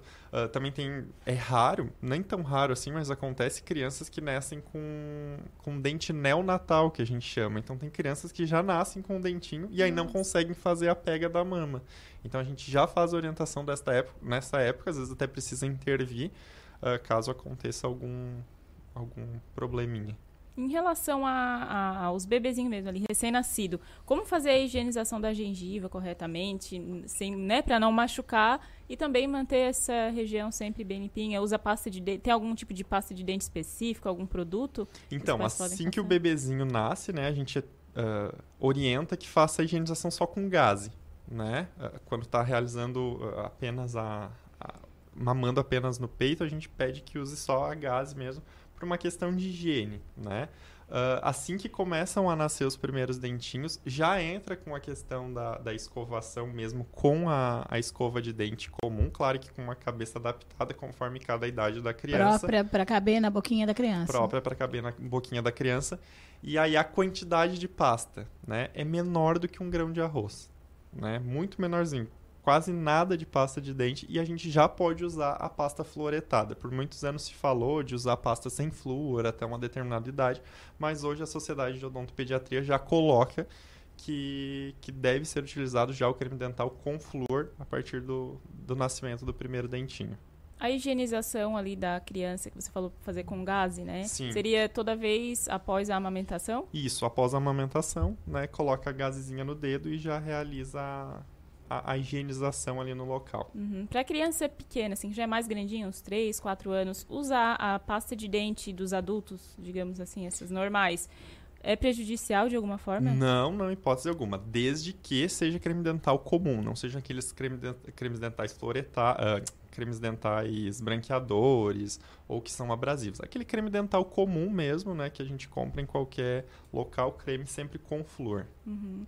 E tem, uh, a gente ouve falar muito de pais que, ah, eu, o filho está com dente de leite ainda, não precisa se preocupar tanto porque vai cair, vai nascer outro. É, o cuidado com o dente, os primeiros dentes ali, podem influenciar no, no que vem depois, por exemplo? Não só podem, como vão influenciar, sem dúvida alguma. Uh, porque o que acontece? Por que, que a gente tem a dentição de leite, que é chamada, né? a dentição decídua, que a gente chama? Uh, eles servem como se fosse um guia para aquele dente permanente que vai vir depois. Então, por exemplo, uh, se eu perder o meu dentinho, né, o dentinho de leite muito cedo, o meu dente permanente não vai entender em que ladinho que ele tem que nascer. Aí o dente vai vir torto ou talvez até nem erupcione. Então o dentinho de leite ele é importante para a criança para manter o espaço para depois quando o dente permanente vier. E assim também se a criança tiver muita cárie no dente, começar a ter problemas uh, né, nesse dente, pode sim causar um problema até de manchamento nesse dente permanente que vai vir depois. Então influencia sim. Muito, com certeza. A alimentação da criança, nos primeiros, assim que desmama, né, que vai introduzindo alimentos e tal, e influencia na qualidade dos dentes que ela vai ter, uh, a introdução de alimentos assim com açúcar prejudicam, danificam a dentição? Não só as crianças, como os adultos também, né? As crianças principalmente porque gostam mais da questão do doce, do refrigerante e tudo mais.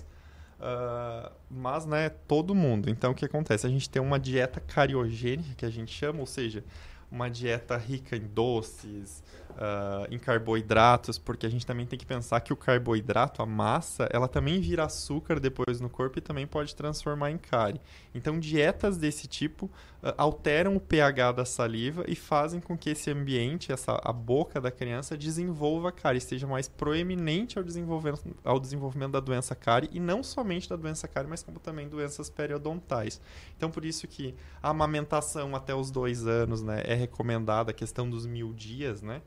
Uh, além da amamentação, depois, né, que fizer o desmame também, e quando começar a introduzir alimentos, colocar, introduzir alimentos saudáveis, como frutas, bastante água, uh, alimentos ricos em fibras realmente ajudam a não fazer o desenvolvimento de cárie. E após cada refeição fazer a escovação, né? A gente sempre brinca que se for para comer bala, pode comer um pacote de bala, mas escova o dente depois. Mas todo o açúcar também que vai para a corrente sanguínea vai acabar é, é, propiciando outras que ela desenvolva também, outras coisas outras também. doenças é. também, exatamente. Isso vale para os adultos também. Adultos, crianças, para todos nós. Porque muita alguma. gente gosta de doce, né? Não vai parar de comer e tem aquela preocupação com os dentes realmente. Então, fazer a higienização, pelo menos em relação ao dente, Exatamente. Isso resolve. Logo após as refeições, resolve. Tem a relação da certeza. saúde, mas aí já é outro assunto. Enfim, Exatamente. Né? Mas quanto mais a gente tiver uma dieta rica em frutas, em fibras, uh, proteína, melhor, né? Melhor para o pH e muita ingestão de água. A gente sempre coloca que a ingestão de água é essencial. Que idade que a gente pode começar a dar para a criança alimentos que ela pode mastigar, em vez de só papinhas e coisas que ela vai engolir muito facilmente? Uhum. A gente, né... Uh, diz que após os seis meses começa a introdução de outros alimentos, né? Só que a maturação dessa criança, do desenvolvimento uh, mastigatório dessa criança vai variar de criança para criança, né? Então existem diferentes métodos que até as próprias mães utilizam.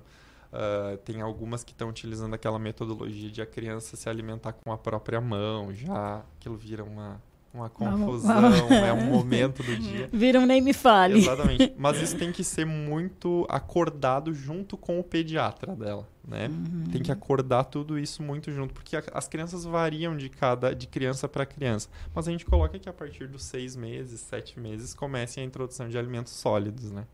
As mães também variam de mães para mães. Variam, As que toleram claro. mais a criança se Perfeito. lambuzar, né? E outras menos, enfim. Sim.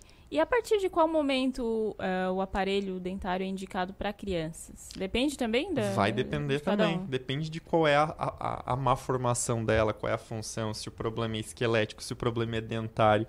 Então vai variar, vai variar de criança para criança, mas a gente tem crianças a partir de 5, 6 anos que já estão usando uh, aparelhos ortopédicos, aparelhos preventivos, assim como tem crianças e adolescentes que vão usar aparelhos só lá aos 13, 14 anos. Então é muito relativo, não existe uma idade, ah, é a partir de X idade. Não, hum. é relativo, tem que ver qual é a necessidade daquela criança.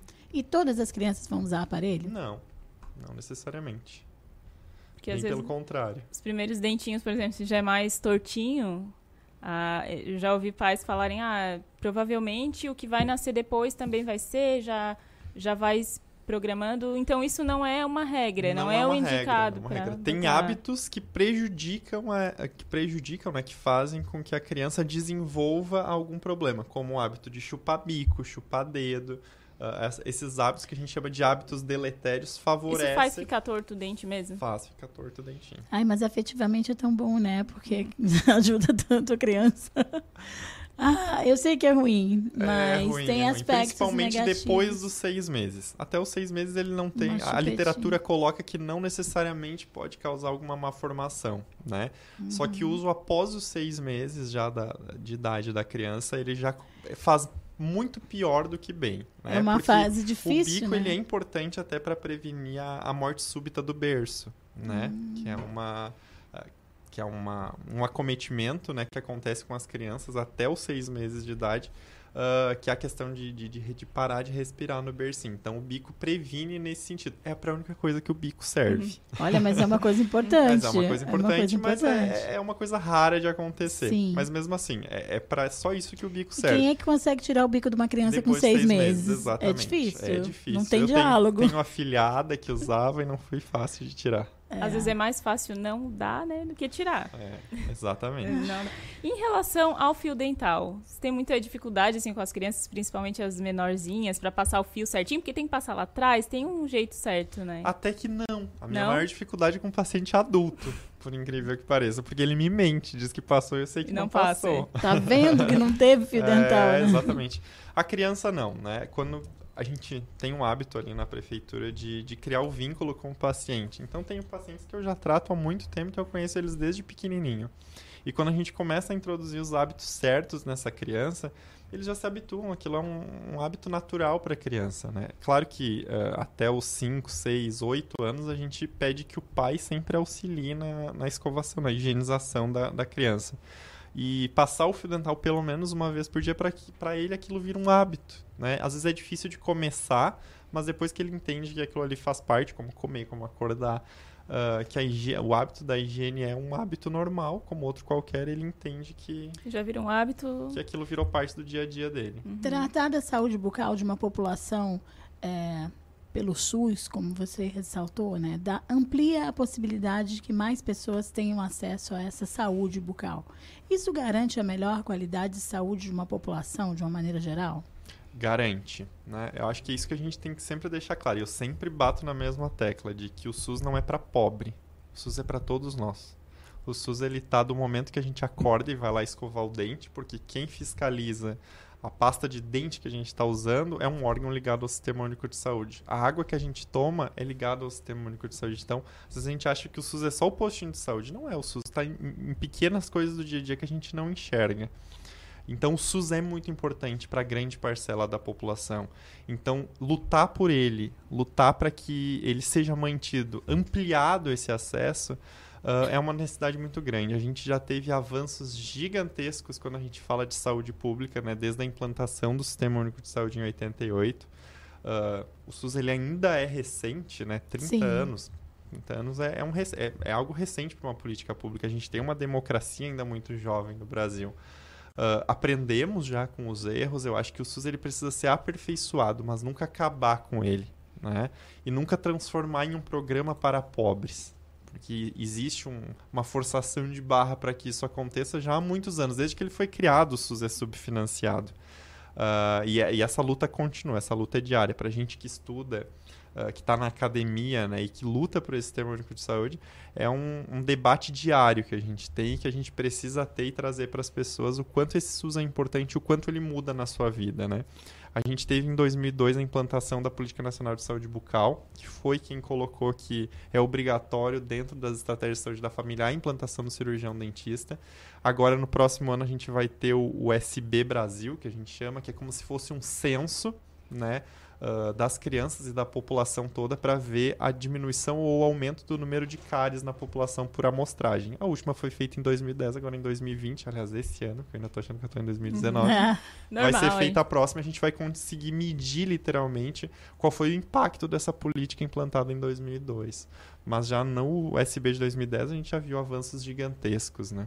Rafael, fala um pouco para nós é, a respeito da gravidade da cárie, porque eu tenho a impressão que a cárie ela é vista como uma coisa normal quando não é, é uma coisa grave. Explica pra gente um pouquinho sobre isso, por A favor. cárie é uma doença, né? É uma patologia, é uma bactéria que ah, desmineraliza o tecido do dente, ou seja, o dente ele é um tecido duro, né? Falar em parte prática.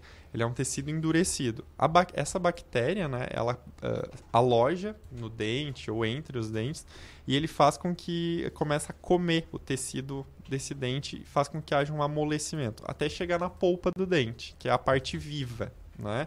E aí é onde causa dor e tudo mais. A cárie ela pode causar diversas outras coisas, né? Ah, ela pode tem estudos que mostram, né, que ela pode se alojar essa bactéria em outros locais do corpo e causar outros problemas, como até a própria pneumonia, problemas cardíacos, enfim, são estudos ainda incipientes, mas que existem e falam sobre. Ah, e a cárie é uma doença né, contagiosa também, ela pode ser passada de pessoa para pessoa, até por isso que a gente fala lá na hora da criança, quando a mãe vai dar a papinha para a criança, de não colocar a papinha na, na sua boca. Não só por conta da cárie, mas como outras doenças orais também, que a gente adulto tem, mas a criança ainda não teve. Então, não, não fazer essa troca de, não usar o mesmo, a mesma... compartilhar Isso, não fazer o talheres. compartilhamento de talheres ali. Ah, quando tá dando a, a, a papinha, vai provar primeiro na sua boca para ver se tá quente, depois dá no da criança. Não, não pode fazer isso. Compartilhar copos também. é, Não, não tem problema. não Se tem o problema. copo for lavado e depois utilizado, isso não tem problema nenhum. O que eu mas o digo mesmo é no mesmo momento. é não fazer evitar. isso. Evitar. né? Hum. Até por conta de outras coisas. Gripe tá aí e tudo mais. Olha, dicas simples que fazem a diferença na saúde bucal, né, Rafael? Exatamente. Em relação ao clareamento, criança pode fazer? Não. Porque em casos, tem casos de crianças que, por exemplo, trabalham como modelo ou para fazer algum trabalho, tem o dente mais escurinho, digamos assim. Eh, Tem casos de ah, clarear um pouquinho, então não pode. Isso é um assunto polêmico. Né? É um assunto que se discutiu, inclusive, ano passado, quando a gente teve uma, uma criança que participou do Miss Mirim ou alguma coisa do gênero, onde a mãe falou que fez clareamento na criança. Né? Não é recomendado. Né? Não é recomendado porque por uma série de fatores, principalmente porque o, dente descido, o dentinho de leite, ele não tem ah, todos os minerais necessários para aguentar um gel clareador. Né? Então isso pode causar alguns problemas e criança é criança. Né? Ah, a criança não está preocupada com a vaidade. E o dente da criança tem cor de dente. Dente da criança tem cor de dente. Exatamente. A partir de que idade pode fazer o clareamento? A partir que tu tem todos os dentes já permanentes, a literatura coloca que a partir dos 16, 18 anos, né? A gente tem a dentição permanente um pouco antes, ah, mas também por outros aspectos. Então a gente prioriza que seja ao menos a partir dos 14 e 16 Deixar para se preocupar com isso um pouquinho mais, mais, pra tarde. frente, exatamente. O dente hiper branco, assim, de foto, de revista de Hollywood, ele é necessariamente um dente mais saudável? Não, não. Saúde de dente não Obrigada. Tem nada a ver com coloração. É que nem cabelo. Porque cada pessoa tem uma coloração diferente da sua dentição também, né? Sim. Tem alguns que têm uma dentição um pouco mais amarelada, outros um pouco mais branco, mas isso não tem nada a ver com a saúde, né? Com, com a saúde desse de- dessa, dessa boca de uma forma geral. E boca não é só dente, né? Boca é língua, é bochecha, é a região de, de gengiva também. Então, a saúde bucal se mede por diversos aspectos, mas não pela coloração do dente. Obrigada. E eu queria que tu falasse um pouquinho também sobre o teu trabalho com eh, pacientes com necessidades especiais, né, que é um trabalho muito legal que tu desenvolve. Quais seriam essas necessidades especiais que você atende? Como é que é feito o trabalho? Isso. Então, né, dentro dos centros especializados, dentro dos centros especializados em odontologia, né, a política nacional coloca que seja ah, destinado um cirurgião dentista, né, para o atendimento às pessoas com deficiência. Né? Isso é uma política nacional, isso está nos manuais ah, de saúde pública do Brasil todo. E de- então, dentro da, daqui de Criciúma, no caso, né, a gente estabelece que os pacientes com deficiência que não puderem, por algum motivo, ah, ser atendidos dentro da atenção básica sejam encaminhados para essa especialidade para que sejam feito o atendimento ali. Além desses pacientes com deficiência, pacientes em fila de transplante, pacientes oncológicos, enfim, pacientes que por algum motivo precisem de alguma atenção a mais, né? Então esses pacientes são regulados, eles são encaminhados para um sistema de regulação e o dentista regulador encaminha ou não conforme a necessidade desse paciente, mas ele, né, não fica perdido na rede, ele sempre vai ser atendido. Aham. Rafael, eu tenho uma dúvida em relação a, por exemplo, a tua formação mesmo. Quando você começou a fazer odonto, já foi com esse objetivo de trabalhar com crianças, com pacientes com necessidades especiais, ou isso foi acontecendo ao longo do caminho? Não, isso aconteceu ao longo do caminho. Com certeza. Eu, quando eu entrei na faculdade, eu tive diversas paixões ao longo do, da- do processo de formação. Já gostei de cirurgia, já gostei de um monte de outras coisas assim, mas foi o que aconteceu com naturalidade, né? Mas não tem gente que, ah, eu entro na faculdade, vou fazer pediatria, vou fazer dentística, vou fazer agora tá muito na moda os, os procedimentos estéticos também, né? muito, muito em alta. Então, tem pessoas que têm isso. Eu, particularmente, não. Né? Eu saí da minha formação, né? me formei, acabei indo trabalhar no serviço público, e nesse serviço público eu já comecei a me encontrar, e aí acabei indo para essa área. Mas foi um, foi um processo orgânico, um processo natural. Foi acontecendo Foi realmente. acontecendo, Teve mas não al- era uma paixão de pequenininho, não. Teve algum professor ah, durante o percurso, teu percurso de formação que influenciou na tua escolha ou que, né, se tornou assim uma referência para você?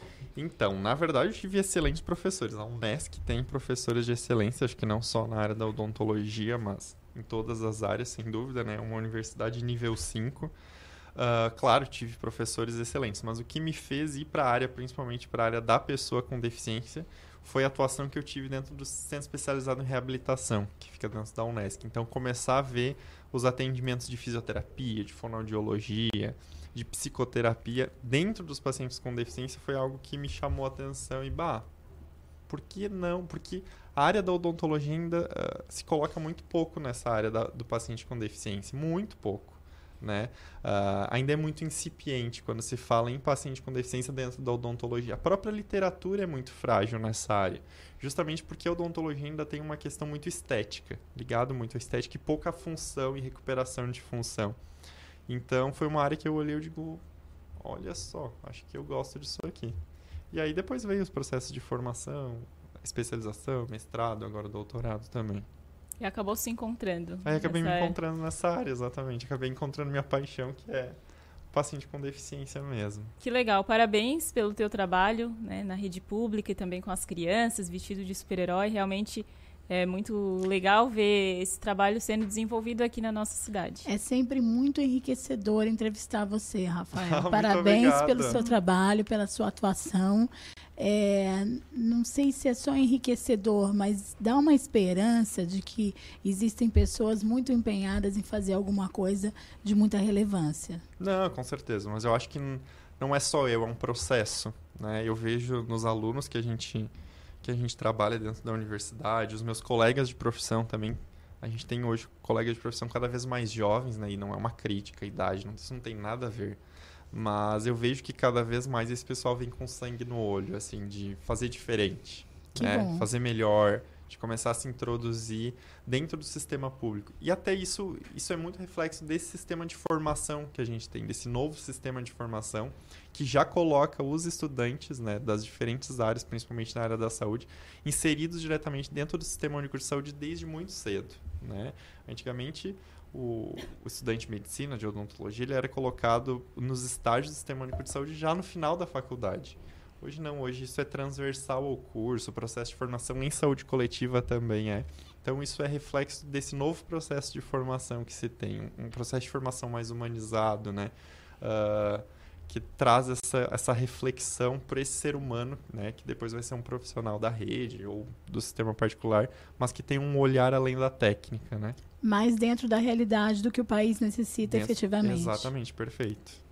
Que Muito legal. Obrigada. A gente conversou então com um dentista, Rafael Amaral, que também é especialista em atendimento a pacientes com necessidades especiais. Muito obrigada, Rafael, mais uma vez. Eu que agradeço. Agora são 3 horas mais 31 minutos. A gente vai fazer mais um intervalo aqui no programa Casa é Sua e voltamos falando sobre a profissão de jornalista. A gente volta já já. Fique à vontade, com muita informação, música e uma boa conversa. A casa é sua. Dicas para segurança no verão. Corpo de Bombeiros Militar de Santa Catarina. Previna-se, não seja mais uma vítima.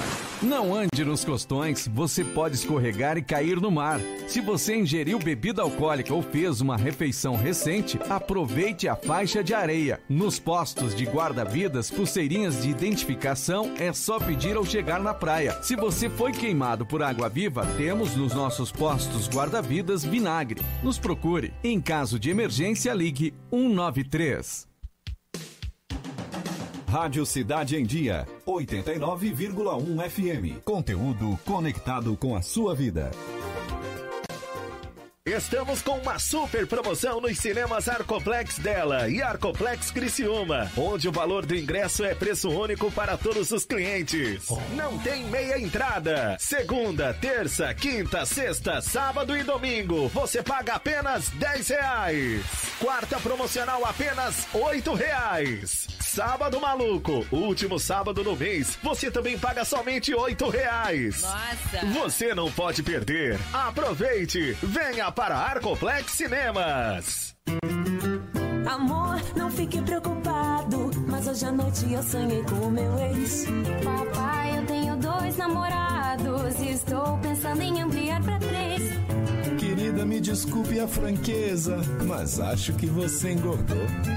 Vovó, aquela sua sobremesa é muito ruim, foi por isso que sobrou.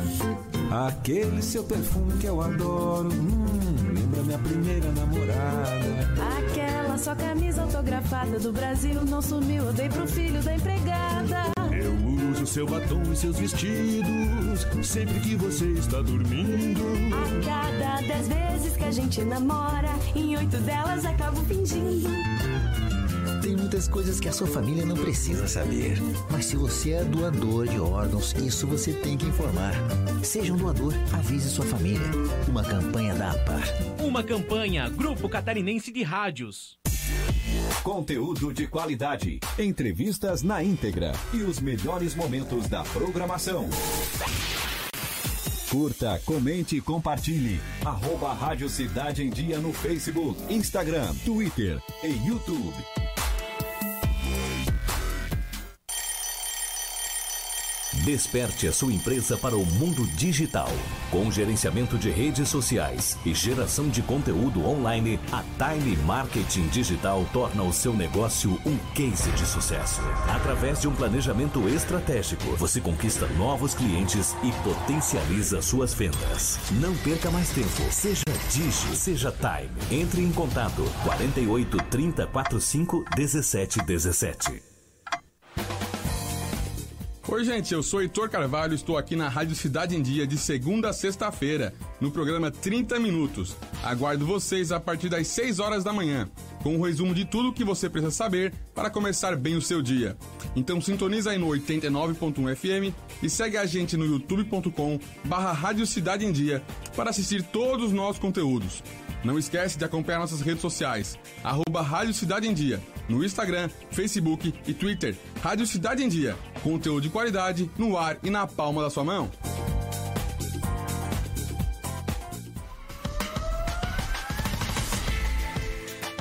Fique à vontade, com muita informação, música e uma boa conversa. A casa é sua. 3 horas mais 36 minutos, estamos de volta aqui com o programa A Casa é Sua e agora chegou a hora de conhecer mais uma profissão aqui no nosso programa. Hoje a gente vai falar sobre jornalismo e a nossa convidada de hoje tem 34 anos de profissão, com passagens pelo Rádio FM. Inclusive, ela foi a primeira locutora feminina da Rede Atlântida de Santa Catarina. Também foi repórter da RBS TV, editora do Bom Dia Santa Catarina e posteriormente também editora e apresentadora do Jornal do Almoço. Também foi coordenadora de redação por cinco anos da RBS TV. Além, claro, de tudo isso, 12 anos atuou como coordenadora do curso de jornalismo e coordenação de, da assessoria de imprensa da SATIC e hoje se considera uma gestora de comunicação. Tenho muito prazer de. Nós temos muito prazer de receber aqui a jornalista Lise Burigo. Boa tarde, Lise. Boa tarde, eu que fico muito lisonjeada pelo convite e para falar dessa profissão tão maravilhosa, tão apaixonante que é o jornalismo. Seja muito bem-vinda ao A Casa é Sua. Lise. Obrigada, obrigada. Lise, tu sempre pensou em fazer jornalismo ou isso aconteceu ao acaso? Como é que foi essa tua relação com a profissão? Na verdade, Manu, desde criança assim, eu sempre fui muito comunicativa. E eu brincava de teatro. Eu, eu acho que eu gostaria de ser uma atriz, né, quando era criança. E então eu comecei a desenvolver algumas habilidades, fazer cursinhos na escola, sempre voltada para essa área mais uh, cênica e tal. E, e eu gostava de brincar de apresentar jornal. então eu colocava um, uh, uma folha com algumas informações e eu ficava fazendo de conta que era apresentadora do jornal, né? Bem doidinha, hum. assim. e brincava daquilo. E Posteriormente, com 14 anos, começou uma rádio FM em Criciúma, uh, fato inédito porque só havia rádios AM, e surgiu a primeira rádio FM na cidade com música. Eu sempre gostei muito de música. E para essa rádio, eles acharam que eles precisavam de vozes uh, mais jovens. Porque naquela época a Rádio AM era aqueles vozeirões, oh, aquela, uhum. né, naquela narrativa bem masculina. E quando veio essa proposta do Rádio FM, não só para Criciúma, mas enfim, para Santa Catarina toda, se pensou em vozes uh, mais uh, é, jovens. Diferente. Diferentes. E a voz feminina era muito rara de ter. Havia na rádio AM, mas aquela questão mais social tal.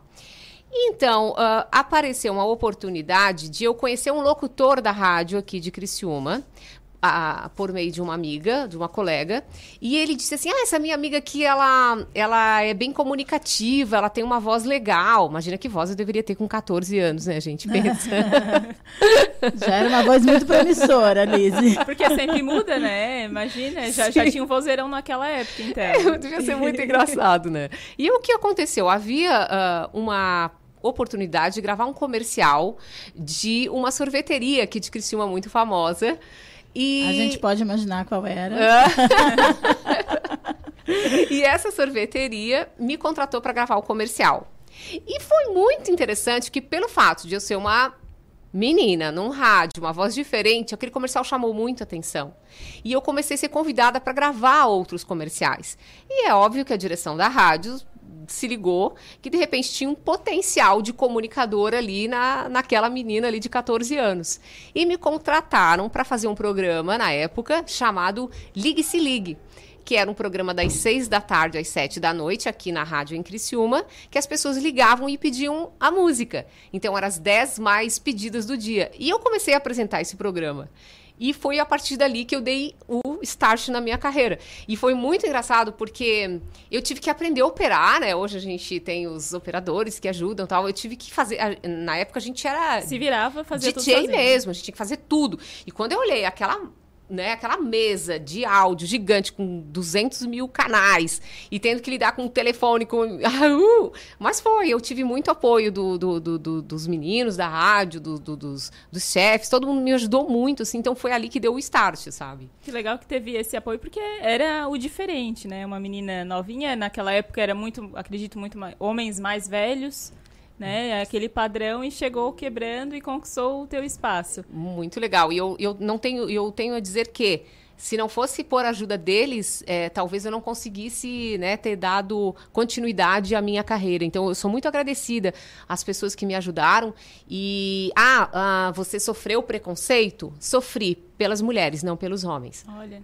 Você foi acolhida uhum. pelos profissionais que trabalhavam Muito acolhida. e teve uma certa reticência com as mulheres. Com as mulheres. As mulheres foram as que mais foram preconceituosas comigo. Como que, ela, como que elas faziam essa crítica no ar mesmo? Era ouvindo? Ligavam pra rádio, xingavam sabe? Ficavam falando. E aí eu estudava no colégio da cidade, daí no colégio da cidade eu via as meninas cochichando, rindo quando eu passava.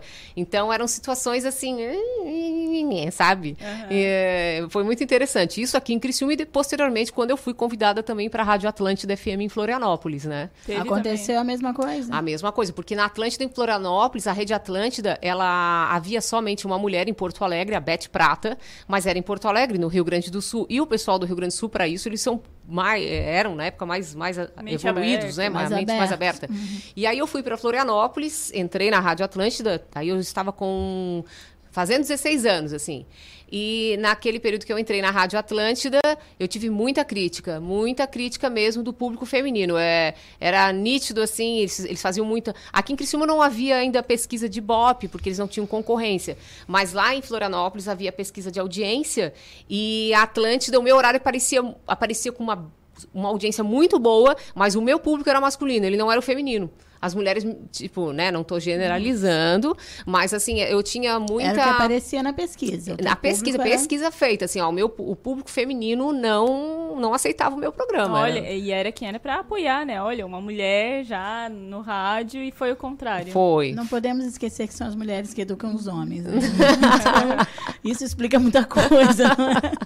Ô, Liz, e tu começou bem novinha ali, com 14 anos e tal. E quando que tu decidiu realmente fazer o curso de jornalismo? Porque tu já, come, já tinha começado na área, já estava na área de comunicação. Quando foi que tu decidiu é, ter a formação? Então, é, quando, quando surgiu a oportunidade de eu ir para Florianópolis, Uh, com 16 anos, eu recebi essa proposta e meus pais acharam que eu não tinha bagagem uh, para ser uma comunicadora numa capital que além de eu ser muito nova, eu não tinha conhecimento, né? Uh, me faltava cultura para eu uh, assumir uma responsabilidade dessa.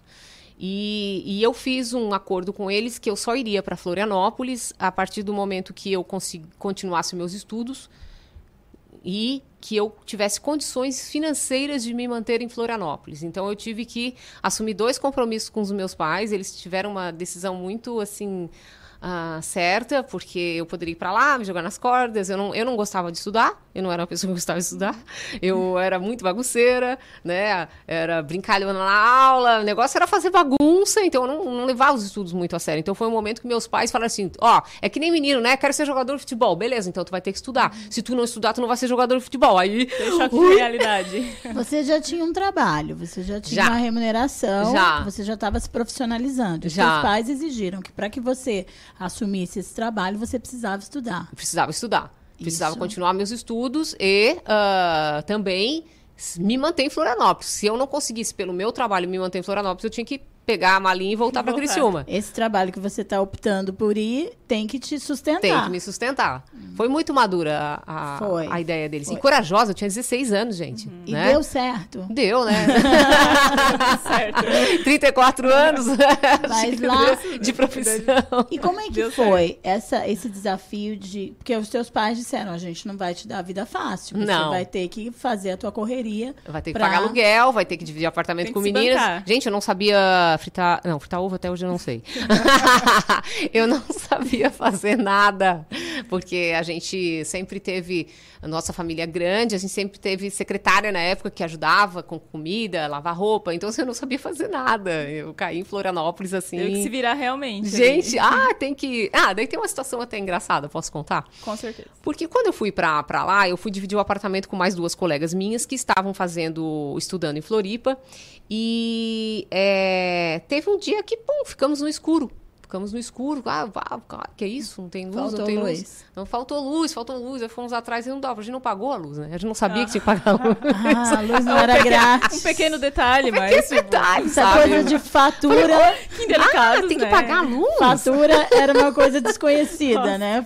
Boleto de luz era uma coisa desconhecida. Acredito que depois disso nunca mais vocês Nunca mais de pagar. esqueci de pagar a luz. Ô, Liz, pois é, você era muito nova e tinha o desafio de ter a responsabilidade do trabalho, a responsabilidade do estudo e a responsabilidade de se manter. Né? E lidar com isso naquela época, como é que foi? Como é que você em que momento você chegou à conclusão de não, agora não dá para levar na brincadeira, eu vou ter que assumir a responsabilidade disso, que eu acho que esse foi o propósito dos do teus pais. Sim. Quando é que te caiu essa ficha? Na, na oportunidade mais louca que vocês vão imaginar, quando eu engravidei. Nossa. Porque né, no meio de toda essa turbulência, eu ainda uh, tinha um namorado em Florianópolis, que um namorado, comecei a namorar ele tão jovem, com 13 anos. E aí aconteceu que eu acabei engravidando da Bruna. Então eu tava com 17 anos daí, e aí veio assim, poxa, agora você, mãe, tenho que me manter, tenho que estudar. Então, opa, vamos parar de surfar, vamos levar o estudo mais a sério, que agora eu vou ter uma além de eu ter que me sustentar, eu tenho uma criança para sustentar, né? Então começou a bater aquele negócio da, da responsabilidade. Foi tudo muito precoce mesmo. Muito, a minha vida. vida. é muito precoce, é né? Tô me aposentando agora precoce também, precocemente. em função precoce. de tanto tempo que eu tenho de trabalho, né? Luiz, e como é e... é que foi? Uh, você engravidou, né? Tava fazendo curso de jornalismo. Não, não tava fazendo não curso. Tava eu tava fazendo cursinho, eu tinha 16, 17 tinha 16, anos. Não tinha nem começado ainda. Não, então. tava no terceirão, assim. E sabe? mesmo assim, tu não desistiu de fazer a, a formação de jornalista? Não, continuei estudando, porque se eu não estudasse, daí eu tinha, tinha feito um, um, um trato, trato, com meus né? pais, né? Continuei estudando. Aliás, quando eu engravidei, eu passei a a estudar muito, passei a ser melhor aluna da turma. Eu acho que a gravidez ela me deu uma maturidade assim, foi uma coisa muito maravilhosa na minha vida, porque talvez eu acho que eu ia ser muito porra louca se eu não, não tivesse uh, engravidado a da vida Bruna bota cedo. Uns freios, é, né? bota umas coisas, tapa na cara da gente assim pra gente falar, opa, opa, opa, agora não é só de mim, não é só a Lise que tem que cuidar dela, né? Tem mais um bebezinho aqui. Então, aí foi. Aí eu casei, fiquei 18 anos casada. Uh, e uh, nesse meio tempo, trabalhando na Atlântida, daí eu fiz uh, o terceirão. E aí depois eu parei um pouco. E aí, mas eu só fui fazer é, o, o curso de jornalismo depois que eu voltei para Criciúma, porque na, nesse meio tempo o meu ex-marido, ele ficou sem emprego em Floripa, lá tava a nossa vida era muito cara. Florianópolis é uma cidade cara de se viver. É verdade, e, até hoje. Tendo que pagar creche, tinha que ter uma, uma pessoa para cuidar da Bruna também, né? Porque nós dois trabalhando. E aí foi um período que eu decidi que era uh, melhor voltar para Criciúma, porque daí a minha irmã tinha montado uma confecção aqui, ela estava precisando de gente para trabalhar, meu marido, ex-marido, veio trabalhar com ela, e eu larguei tudo, gente, larguei tudo e vim. Vim. E fui trabalhar com ela na confecção, olha só. Total, mudou totalmente de ramo. É, saí. Saí pra. Porque eu precisava, era um momento. Precisou assim. da estrutura que a família tinha É. aqui para te dar um apoio nesse momento. É, pra, a gente tem que às vezes dar um passinho atrás para depois dar, pra né? depois ir mais Verdade. adiante. É. Elise, como é que foi esse período longe da comunicação? E, ah, foi sofrido, assim, muito sofrido. Eu era legal, trabalhava. eh, Eu comecei como balconista nessa loja da, da confecção da, da minha irmã, uma loja no porco, Pórtico. E eu trabalhava lá também direto, assim, em turnos, e gerenciava a loja também. Então foi uma experiência muito legal que eu comecei a trabalhar essa questão minha da gestão, que eu não sabia que eu tinha essa habilidade também, né? E aí a Alice gestora começou a surgir nesse momento que me veio. Olha só como as oportunidades caem na, na- na nossa cabeça às vezes, né? E aí eu comecei a entender que eu amava a comunicação, mas que eu também tinha que desenvolver esse meu lado de, de, de gestora, de estar trabalhando com pessoas, administrando negócios, né? Trabalhando com, com, com isso. E aí eu decidi fazer a faculdade de jornalismo. Ah, foi aí que decidiu fazer. Isso, né? agora, não, agora, agora eu estou preparada para fazer a faculdade de jornalismo, porque o meu coraçãozinho estava batendo. Aí eu fui fazer faculdade. Com 25 anos eu comecei a Começou fazer a faculdade. 25 anos. 25 anos. Mas já tinha uma vasta experiência profissional Já. e de vida. É, né? eu era uma aluna muito mala, porque eu adorava estar na aula. No jornalismo mesmo. É, era uma aluna de jornalismo, os professores me amavam, porque. E os, os alunos não gostavam porque eles queriam bagunça, eles queriam matar a aula e eu queria aula. Já lá aplicada, aluna É, aplicada, sentava quando falava frente. mal do professor, eu dizia, tu tá errado, o professor tá certo. Era entendeu? aquela que fazia perguntas cinco minutos antes de acabar a aula. É, O pessoal sabe? querendo ir embora e ela. Não, "Ah, professor, uma pergunta, mas aquele pergunta." negócio assim, pá. É. Ô, Liz, e, e quando tu iniciou, por exemplo, né, o jornalismo falou que era muito aplicada, gostava das aulas. Tu iniciou o curso já pensando em ir pra TV, pro rádio. Qual área do jornalismo assim tu queria conhecer? Ou tu Eu já- sempre fui muito apaixonada pelo rádio porque eu iniciei minha carreira no rádio. Então, mas naquele momento que eu fui fazer o curso, eu queria ah, conhecimento. Eu, eu, eu, eu- precisava abrir meu leque também de conhecimento da comunicação para me entender dentro da comunicação. Será que a Liz é só o rádio? E a partir desse momento que eu comecei a fazer a, a- a- faculdade, eu comecei a olhar para outras ah, ah, outros nichos dentro da comunicação e me encantei com a TV. Eu, eu nunca achei que eu ia me dar bem com a TV. E, e novamente apareceu uma oportunidade de ah, eu fazer um. Eu estava no segundo semestre. Aí apareceu uma oportunidade de eu fazer um freela, na época, na TV de Criciúma, porque uma repórter ah, saiu de férias, sei lá. E não sei como o meu nome foi parar lá, não sei. Acho que foi Deus que pegou meu nome e botou lá. E me chamaram para um freela. E aí eu tinha que largar meu trabalho para fazer esse freela. Aí, de novo, a Lizzie arriscou. Teve que fazer uma escolha. Escolhi, fui fazer o freela. Eu tinha um mês de trabalho só. Mas vamos lá, é Não agora ou é, nunca. é, era, a tua, era a tua deixa. E fiquei 13 anos. Ficou muito tempo lá. Muito tempo. Nunca mais saí. saí depois. O jornalismo te transformou ou você transformou o jornalismo? Ai, que pergunta difícil. Ah, é para isso que eu tô aqui. é, eu acho que o jornalismo me transformou ah, porque ele me mostrou muitas questões sociais que às vezes a gente vê que, que não são resolvidas e, e de uma certa forma tu percebe que a tua profissão ela pode ajudar as pessoas porque o jornalismo tem essa questão social, né, muito muito apurada, a gente ajuda muita gente, porque muitas vezes as pessoas não têm acesso a políticos, não têm acesso a diretores de hospitais, a tudo mais, e a gente acaba tendo um, um pouco mais de facilidade para chegar e, de repente, ajudar quem está precisando. Não que a gente vá resolver, mas pelo menos a gente vai lá e diz assim, por que, que essa pessoa não está recebendo tal atendimento? Por que, que isso está acontecendo? Então a mídia tem essa... Esse poder, Esse digamos papel, eu É, diria. é. né? Esse papel, porque Isso, isso. muitas vezes a- a- as coisas não acontecem porque não tem quem cobre. E a mídia Exatamente. tem esse papel, esse poder, né? Ela, a- acho que a profissão do jornalista vem com esse intuito, né? A gente está aqui para a gente cobrar, para a gente denunciar, para a gente Fiscalizar, averiguar, é. fiscalizar. É, essa, esse, essa é a raiz da profissão. Então, eu acho que o jornalismo me fez perceber ah, o, quanto é, o quanto ele é importante para a sociedade, me fez ah, me sentir também uma pessoa que eu tive contato com muita gente diferente, desde o Gari até o presidente da República. Então é uma, é uma profissão assim que ela mexe muito com a sua cabeça. Me, chorei muitas vezes por matérias tristes, coisas que você tem que cobrir, que você é obrigado a cobrir, muita morte, muita coisa.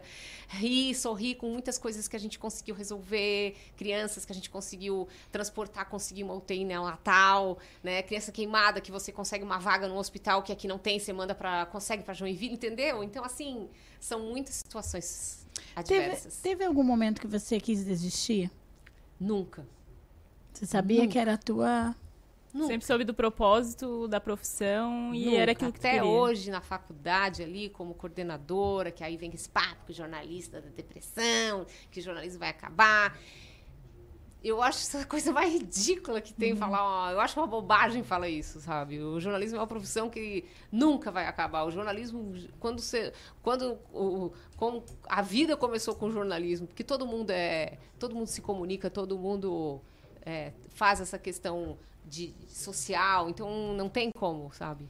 Como você avalia o, o- não o papel, a posição do jornalista nos dias atuais? A gente sabe que, olhando em volta, a gente vive um momento que não é propriamente um apogeu para o Uhum. jornalista. Existem muitos fatores aí até dificultando o desempenho e o exercício da profissão. Como é que você avalia esse momento? É um momento. É, Tereza, assim, eu penso assim, ó, a informação hoje está muito fácil, né? A informação. Se ela é verdadeira ou não, tem que checar. Mas é, hoje é WhatsApp, é, vai na internet, você pega, é, fuça aí, você acha tudo.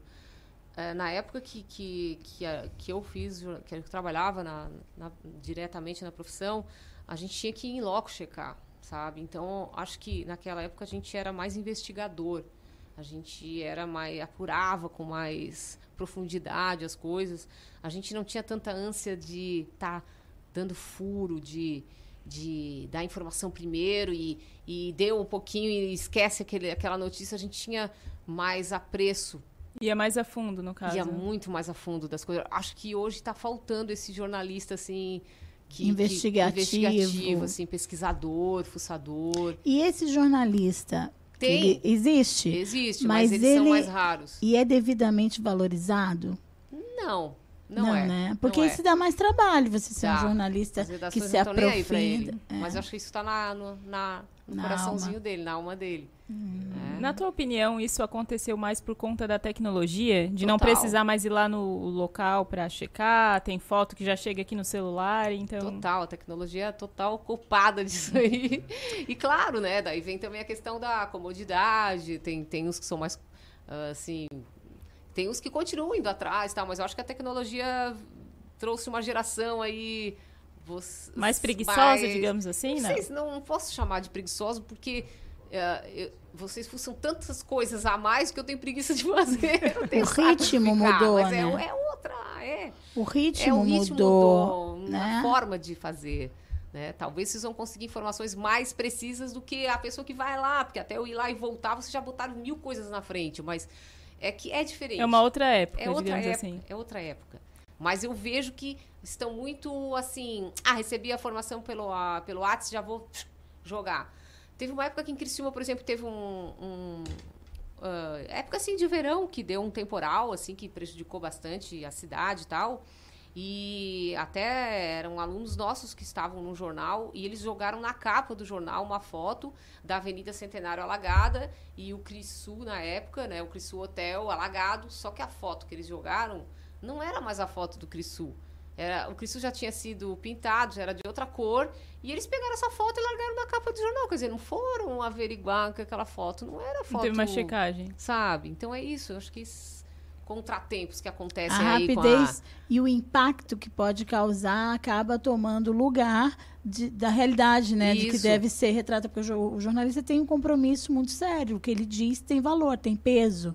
Né? E isso, às vezes, com o advento da tecnologia. Mas a... será que isso é um o WhatsApp momento. mesmo é um inferno aquilo ali. Não De é uma coisa- fonte confiável. news, Nossa, Não é uma fonte confiável. Deus, É. quando vem assim, cada coisa, pessoa desaparecida que não tá desaparecida. É. Áudios, né? Os áudios de- de ó. ciclone que tá vindo. Isso, gente, é um horror aquilo É um ali. Eu horror. acho que o WhatsApp é o mais. É um horror. É o que dissemina mais fake news.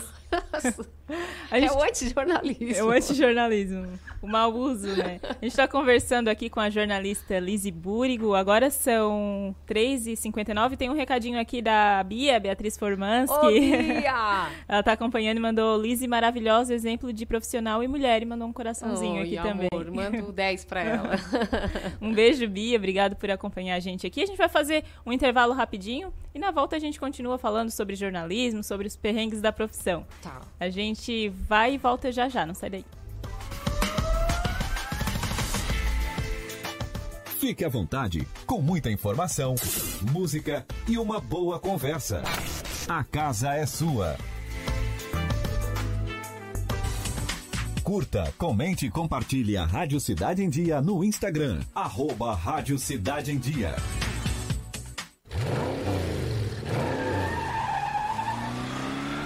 Sem a magia do cinema, isso seria só um motorista furioso. GNC Todas as sensações do cinema. ZYN 553. Rádio Cidade em Dia. Conteúdo conectado com a sua vida. Amor, não fique preocupado. Mas hoje à noite eu sonhei com o meu ex. Papai, eu tenho dois namorados. e Estou pensando em ampliar pra três.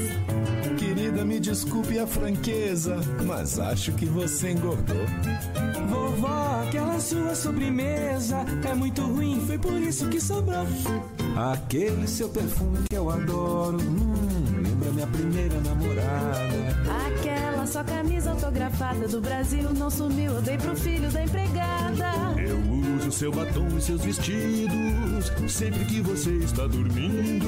A cada dez vezes que a gente namora, em oito delas acabo fingindo. Tem muitas coisas que a sua família não precisa saber. Mas se você é doador de órgãos, isso você tem que informar. Seja um doador, avise sua família. Uma campanha da APAR. Uma campanha Grupo Catarinense de Rádios. Desperte a sua empresa para o mundo digital. Com gerenciamento de redes sociais e geração de conteúdo online, a Time Marketing Digital torna o seu negócio um case de sucesso. Através de um planejamento estratégico, você conquista novos clientes e potencializa suas vendas. Não perca mais tempo. Seja Digi, seja Time. Entre em contato 48 30 45 17 17.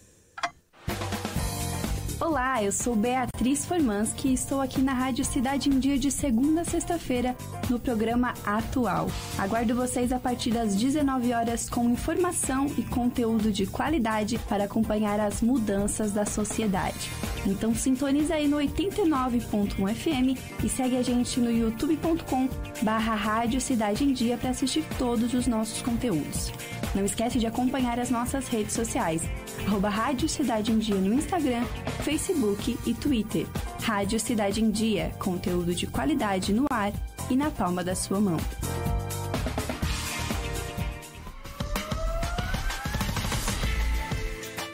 Fique à vontade, com muita informação, música e uma boa conversa. A casa é sua. Estamos de volta aqui com o programa Casa é Sua. Agora são 4 horas e 2 minutos. Lembrando sempre que a gente está ao vivo pelo 89.1 FM e também pelas lives no YouTube e Facebook da Rádio Cidade em Dia. Antes de dar continuidade ao nosso papo sobre a profissão de jornalista, falando sobre jornalismo com a Lizzie Búrigo, a gente vai saber quais são as dicas que o Luiz Fernando Velho trouxe hoje no quadro Dica de Cultura. Dica de cultura. O que, quando e onde aproveitar a cena cultural da cidade. Boa tarde, Luiz, tudo bem? Boa tarde, Manu. Boa tarde, Tereza. Boa tarde, Lise. Ui, boa tarde, É, então, é, hoje eu trouxe o Teorema de Caterine, é um livro né, do, do John Green. Eu falei nele semana passada sobre o Culpa das Estrelas. E o, Tere- o Teorema de Caterine ele é um livro bem bacaninha, assim. Ele é uma literatura, é uma ficção é, adulto jovem, assim, sabe? Então, assim, foi um dos livros que eu li mais rápido, assim, eu li acho que em duas semanas. Foi- porque, assim, é uma história bem bacaninha. Além de ter muita matemática, mas ele explica depois no final, ele tem um prólogo ali que ele explica. Ele é da editora Intrínseca e ele é de 2006, né? Eu tava esperando que saísse um filme dele, como saiu do... é, a Culpa é das Estrelas, mas infelizmente não, Não saiu. saiu. O livro ele é bem bacana, ele conta a história do Colin, que é um menino que é, ele é PhD em levar pé na bunda, né? e ele, todas as namoradas dele são chamadas Caterine, né? Então são 19 ao todo. Nossa. E ele começa a criar uma, um teorema pra isso, né? E aí ele resolve cair no mundo junto com um amigo dele, o Hassan, né? No Rabecão de Satã, que é o carro dele, que é bem bacana. Nossa, assim. cada assim, nome peculiar, é, né? é, então assim, a história é bem bacana, sabe? É uma, é uma história muito gostosinha de se ler, sabe? Então é um... É uma, é uma ficção, né? Mas é muito bacana. Então ele vai, ele começa a trabalhar. E aí ele começa a se apaixonar por uma menina, a Lindsay. E é, só que ela tem um namorado. E o nome do namorado é Colin também. Nossa. Então ali se desenrola toda a história. É muito bacana. O Hassan é um personagem maravilhoso, assim. É só pra rir com ele. Então, assim, eu espero que eles, né? Porque eles costumam fazer esses filmes depois de muito tempo. Então, já fazem... Foi 2006? 10, 14 anos. 14. Podia... podia Já deu teorema. tempo de Já, fazer, já- né? já deu tempo. Então, assim, o Teorema de Caterine é bem bacana, tá? Não se assustem ali porque tem bastante gráficos, tal, que ele faz no livrinho que ele tá que ele leva com ele, porque ele quer escrever um livro sobre esses pés na bundas que ele levou, como ele diz que ele é um PhD nisso, né? Então, tá aí a dica de hoje é o Teorema de Caterine do John Green. Quantas páginas, lembra? Não, pá, não peguei. Eu tenho que Eu pegar, tenho eu que lembro, pegar eu as tenho, eu tenho que pegar quantas páginas tem, mas ele não é. Porque tu lembra, falou que leu Isso, rápido em é, duas mas semanas. É porque assim, ó, é uma das histórias. A história é muito gostosinha de ler, sabe? Então daí, assim, ó, daí tu vai querendo devorar pra ver e. Pra ver o que, que É, acontece. e é muito bom. Eu rápido. comprei junto com A Culpa é das Estrelas. Eu tenho que comprar o Cidade de Papel também, que é dele. E me indicaram mais um também, que é dele, que saiu há pouco tempo, que também já vai estar na lista também. Então tá, lê, ma lê mais pra trazer mais dicas Lerei, aqui pra lerei. gente, então. Sim, sim. Então, até amanhã estaremos aqui novamente. Então tá, obrigado bom? Luiz e até Tchau, tchau. amanhã. Até. Tchau, tchau. Agora são 4 e 6 e a gente continua aqui com a Lizzie Búrigo, que veio pra conversar, falar dos perrengues, a realidade da, profissão, da profissão de jornalista. Ela que já tem 34 anos de profissão, então tem muita bagagem, muito conhecimento para compartilhar aqui com a gente.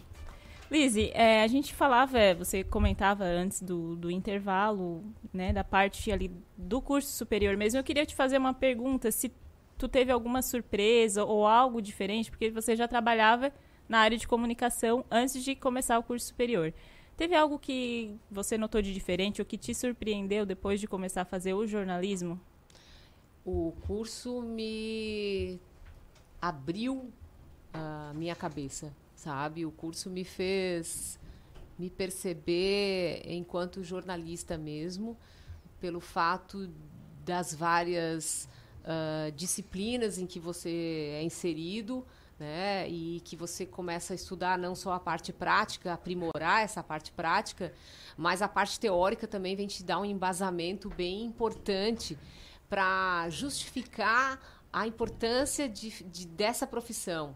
Então, o, eu me senti muito mais empoderada depois que eu fiz eh, o curso de jornalismo. Uhum. Era a Lise prática e a Lise jornalista. Isso me deixou com muito mais competência para desenvolver a comunicação. Consistência também no conhecimento, né? Porque não dá para entender o mundo. Porque o jornalista, na minha modesta concepção, ele é uma, um profissional que narra a história em tempo real. Né? No momento em que está acontecendo, ele, ele e os registros da história ficam ah, assinados pelos jornalistas. Então, se ele não entende o mundo em que ele vive em profundidade, se ele não tem uma visão ampla do que acontece, o que aconteceu na história da humanidade, na construção do pensamento eh, civilizado, ele não vai ter condições de ser esse narrador. Né? É, porque ele tem que ter essa cultura, ele tem que. Ele é um porta-voz, né? E a partir do momento que ele não tem esse conhecimento, o que ele vai é, fazer. É, passar para as pessoas não é realmente uh, com a profundidade daquele assunto que ele vai estar explorando. Então, é, é preciso ter realmente empenho, né, estudo, pesquisa a partir daquele momento que você vai desenvolver uma pauta. Justamente. Uhum. Lizzie, é, você passou pela TV, pelo rádio e também pela coordenação do curso de jornalismo ali da SATIC. O que você falaria para hoje um, alguém que está pensando em fazer jornalismo? Quais as possibilidades? Porque o jornalismo vai muito além do rádio e da TV. Ainda mais com agora as mídias digitais. Então tem, tem essa transformação na, na comunicação. O que tu falaria hoje para uma pessoa que está em dúvida? Ah, faço jornalismo, não faço? Quais as opções? Olha, o, o meu recado é o seguinte: hoje, se eu fosse fazer uma faculdade, eu faria faculdade de jornalismo. Não. é sério, eu falei pro meu chefe agora, na última reunião que a gente teve, porque a gente está sempre reformulando a grade curricular, é, a, a, aprimorando e modernizando, porque a comunicação, ela, gente, ela é uma coisa louca como ela mudou, né? Desde o tempo que eu comecei a, a trabalhar, a estudar, é, mudou muita coisa. Quando o curso de jornalismo da SATIC, por exemplo, começou, não existia o Facebook, gente. Tava começando o Orkut. Uhum. Então tem coisas assim que, olha só, olha como já foi, né? Uhum. Então, o que, o que eu penso assim, ó, eu gostaria de fazer a grade hoje do curso de jornalismo novamente, porque muitas disciplinas que a gente oferta, eu gostaria de entender, porque já faz parte da geração de novos jornalistas. Eu me sinto defasada olhando aquele. Eu, eu vou até estudar Pra, enquanto coordenadora, entender do que, que é, para explicar o que, que a pessoa vai fazer, mas eu tenho vontade de sentar na sala de aula e aprender aquilo ali. Sabe? Legal. Eu tenho muita vontade. Quem o sabe eu vou fazer umas disciplinas isoladas. o mundo se transformou muito rápido. Não foi só o jornalismo que se que muitas profissões têm sido impactadas, mas eu acho que a comunicação ela foi violentamente tem sido, né? Não é uma coisa que aconteceu. Ela, esse processo de evolução ele está cada vez maior e impactando os, os profissionais vindouros e existentes. É, qual é a perspectiva disso? É, se, é, se, diz que ah, o jornalismo vai acabar. Como vai acabar? Se o nicho de mercado dele está gigantesco. Na minha época, quando a gente estudava jornalismo, a gente só tinha as mídias tradicionais. Ou você trabalhava numa redação de jornal impresso, ou você trabalhava numa rádio, ou você trabalhava numa televisão. Se não tivesse lugar nesses, uh, nesses veículos aí, você estava fora. Hoje, você pode ser autônomo, trabalhar sozinho, você pode ter teu canal no YouTube. Você pode criar uma TV uhum. no YouTube que você pode desenvolver uma redação. Então, assim, ó, são inúmeras possibilidades de nicho de mercado de um jornalista atualmente.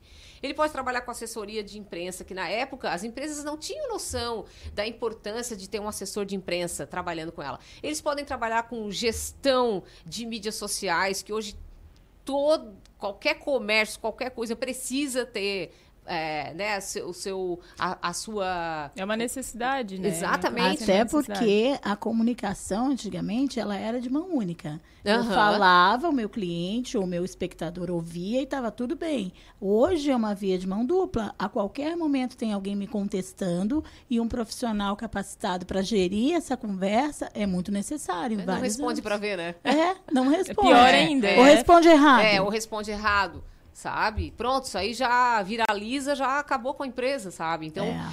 o profissional de comunicação hoje, ele está muito com uma valorização gigantesca, mas ele tem que saber também se posicionar nesse mercado. Eu estava até anotando algumas coisas diferentes. Hoje você pode trabalhar, por exemplo, como jornalista de dados. Uma vez a gente entendia que jornalista não gosta muito de, de fazer conta, né? De humanas, né? De exatas. Mas assim, tá na hora de a gente começar a é. aprender e gostar de contas, porque jornalista de dados é isso aí, é uma pessoa que vai entender de Excel, ela vai analisar planilhas, vai trabalhar com política para fazer pesquisa de, de, de BOP e tudo mais. Ela, ela vai saber trabalhar com números, ela vai ser esse comunicador de como e estão as métricas. Traduzir a informação Traduzir. que os números trazem para a sociedade sociedade de maneira Exatamente, geral, né? sabe? Então, a- algo que não se pensava, ah, imagina, vou trabalhar com Já dados. fez jornalismo porque É. não gosta muito né? dos números. A gente sempre brinca, né? Mas é. Você são tá- áreas é, diferentes. aí dentro de uma empresa, comunicação corporativa, pode trabalhar com a comunicação só interna da empresa. Então, Não precisa nem trabalhar com assessoria de imprensa. Olha, olha como é difícil se comunicar numa empresa grande. Sabe? Então você tem que criar dentro da própria empresa formas dos colaboradores estarem se comunicando. A comunicação ela pode ser um- um- um uma grande solução numa empresa, mas geralmente ela é um grande problema. Toda empresa tem problema. E assim, ó, por mais que você trabalhe, que você tente profissionalizar, sempre quando tiver uma pesquisa é, sobre como está a comunicação da empresa, a comunicação, ela é Ela, pre- ela precisa melhorar sempre. Sempre. Porque é um processo, não é uma coisa que você deixa uma caixinha. Pronto, a comunicação está pronta. Não. Não. Ela acontece, Não. ela tem vários aspectos que interferem na sua qualidade e profissionais. E a, a- a academia está preparando os profissionais para isso? Então, a gente está toda. Por isso que nó- nós estamos indo para a quinta grade já. Por quê? Nós estamos quarta grade, já estamos ajustando, já tiramos algumas disciplinas, justamente para formar esse profissional cada vez mais multiplataforma para poder fazer com que ele saia da, da, da faculdade apto para exercer onde ele achar que, que ele vai ter oportunidade. E sempre vamos estar nessa, nesse processo de, de aprimoramento, porque, gente, mudou muito. Quando eu estudava, nós e publicitários, a gente se odiava. Jornalista publicitário não podiam se ver, porque um falava mal do outro.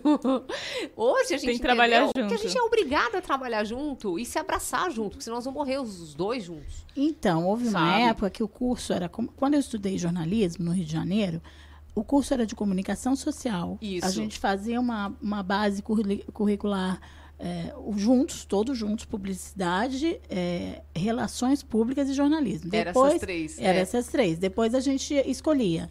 E aí a gente ia, é, cada um ia para o seu, e a gente até brincava. O jornalista cobra o evento, o publicitário divulga e o RP serve o cafezinho.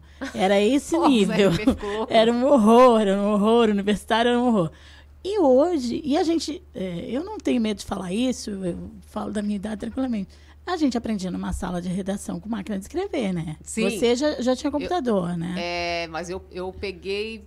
É, computador. peguei Já era computador, mas Aquele então- verde, né? Mas tudo bem. É, era o, o, o letrinha vô, verde. era o vô dos que a gente usa hoje. Então, esses, é, esses profissionais estão no mercado ainda, né? Que começaram devagar, que começaram num tempo mais lento, mas você falava uma coisa interessante sobre a profundidade, né? E a profundidade vem se perdendo. Como é que ela precisa conciliar? Porque um profissional multifacetário, como hoje a profissão de jornalismo permite, ele precisa ter um conhecimento aprofundado sobre vários temas para poder atuar. Né? Como é que você. O que, que você diz para essa pessoa? É que o, o jornalista que vai trabalhar em redação, ele vai ter que ser. Vai ser difícil ele conseguir se aprofundar em alguma coisa, porque ele tem que estar ali no, no dia a dia, né? No, no- na, na, no- na notícia para estar publicando com. Com rapidez. factual, com Mas ele tem que ter uma rapidez. noção do, do Tem, mundo onde ele mas vive. ele não vai conseguir, até porque as, as redações estão cada vez mais enxutas, então já era enxuta na minha época, já era difícil fazer isso. Hoje mesmo, tá, o profissional já tem que bater foto, vai ter que editar o vídeo, ele tem que fazer tudo. Ele tá escravo do release? É, bastante. Bastante. Hoje está muito fácil fazer assessoria de imprensa, tá? Muito fácil, porque qualquer coisa que você manda, eles estão publicando. Por quê? Porque eles não têm tempo. Não, não é nem preguiça, é falta de tempo. Porque Sim. eles têm que estar em 200 mil lugares ao mesmo tempo, tem que estar abastecendo a parte impressa, muitas vezes ainda o portal de notícias de- do veículo. E aí, como é que ele vai fazer alguma coisa com pesquisa com tempo? Não tem, não tem como. Só se ele fizer eh, da meia-noite às duas da manhã, se não acontecer nada, né? Se não tiver outra. Ô, Liz, você, eh, essa questão de hoje o jornalista fazer de tudo um pouco, tu acha que isso é bom ou ruim? Acabou melhorando Eu acho bom ele saber fazer tudo, mas eu acho ruim porque ele tem pouco tempo para fazer tudo. E aí a qualidade da informação cada vez vai ficar pior. Futuro vai ficar da- rasa. Não vai ter mais aquela questão de ir a fundo, de pesquisar, de trazer novas fontes, de ir mais eh, em busca da, da verdade, sabe? Eu acho que nesse lado prejudicou. Futuro da mídia impressa, o que, que você vislumbra? Eu sempre disse que a mídia impressa ia acabar. Né? Eu já falei isso há 10 anos, me criticaram, dizendo que eu, como coordenadora de jornalismo, não podia falar uma bobagem dessa, e a pessoa que falou isso sobre mim teve que vender o seu jornal, entendeu? Então, eu quero dizer o seguinte: a mídia impressa ela se tornou cara, certo? E quem lê o jornal impresso é o pessoal da minha geração para cima. A minha filha não lê jornal, a geração da Manu não lê jornal impresso, não lê jornal impresso. Vocês vão tudo hoje Portais. em portais de notícias. Então, é uma coisa totalmente E tem o impacto ambiental também, tanto né? questão Todo custo ambiental, que, questão que- econômica, é, questão do- da geração. E o que, que pode acontecer? Pode ser que daqui a pouco bairros, lugares menores, a, a- a mídia, a mídia hiperlocal, o impresso saia como algo vintage, algo Uhum. nostálgico. Ah, eu criar um, de repente, algo assim mais peculiar. Agora, os, os impressos de grandes empresas tá fora. Até porque tem a questão do imediatismo, né? Por exemplo, Aham. acontece algo hoje, vai sair só amanhã de manhã É. no jornal. A o que notícia- no portal sai agora. então, não faz a notícia do jornal, Já vai ela tá já velha. era a notícia do dia anterior, porque ela 5 horas da é a notícia de 5 horas da tarde É. do dia anterior, né? Então, é, Porque o que se pensava quando começou a estudar esse lance de ah, a mídia impressa vai acabar, o que, que vai acontecer com o jornal impresso e tal? Se pensava assim, não. De repente as redações vão se transformar, se readaptar a esse cenário. E o jornalista do impresso, ele é aquele cara que ele vai a fundo. Então, a- o portal de notícia vai dar a notícia e o jornal impresso vai vir com a grande reportagem. Ele vai trazer mais a fundo o assunto. Ele vai trabalhar com uma página a respeito daquilo. Mas isso, Não infelizmente, não aconteceu. aconteceu. Liz, e sobre a TV? A gente comentou sobre o jornal impresso. A TV vai acabar? Essa TV tradicional de canais e aquela coisa mais tradicional a mesmo TV tá do jornal. mudando. A TV tá mudando e é, hoje a gente já. É que a mesma geração que não tá lendo jornal é a mesma geração que não assiste mais a TV canal aberto. Então hoje a TV tá muito segmentada. Eu escolho o que eu quero ver, a hora que eu quero ver, onde que eu quero ver. o conteúdo por streaming é, o É. que tá mandando, né? né? Então, é, a, a TV está se transformando. Assim, o, o que eu percebo é que a TV aberta ela vai ter que voltar lá para a sua essência, que era ao vivo. O ao vivo vai ter que voltar. Esse era o forte, é, o grande forte da TV ainda é o ao vivo? É, ao vivo. Porque eu não vou conseguir, de repente, assistir isso no horário que eu quero, porque é ao vivo. Então eu sou obrigada a estar na frente da TV naquele momento para ver o jogo do, do Flamengo lá com o Grêmio, né? Eu vou ter que assistir o, o show tal ao vivo que tá rolando no Rock in Rio, no Lollapalooza, sei lá o quê. Então eu acho que a TV, ela vai ter que voltar lá para sua essência, que é realmente Antes do videotape. Exatamente, antes do videotape. Porque ela não tem mais como, ela não tem mais como concorrer com as outras. com com a questão da. da, né, Netflix. A própria Globo criou o Globoplay. Uhum. Porque é onde eu vou lá, se, se eu gosto da novelinha, eu vou lá a hora que eu quiser assistir a novelinha. Então ela tá, ela tá se remodelando. Como o que vai surgir, é a minha opinião, né? Uhum. Eu acho que ela vai ter que voltar lá pra, pra essência. O rádio nós estamos vendo se transformar também. Nesse O- momento a gente está transmitindo em multiplataforma. A gente está presente em vários âmbitos para poder atender as várias demandas que surgiram com o advento da tecnologia, né? Mas vou te falar, Teresa, que entre os três, o rádio é o que tá mais bem resolvido.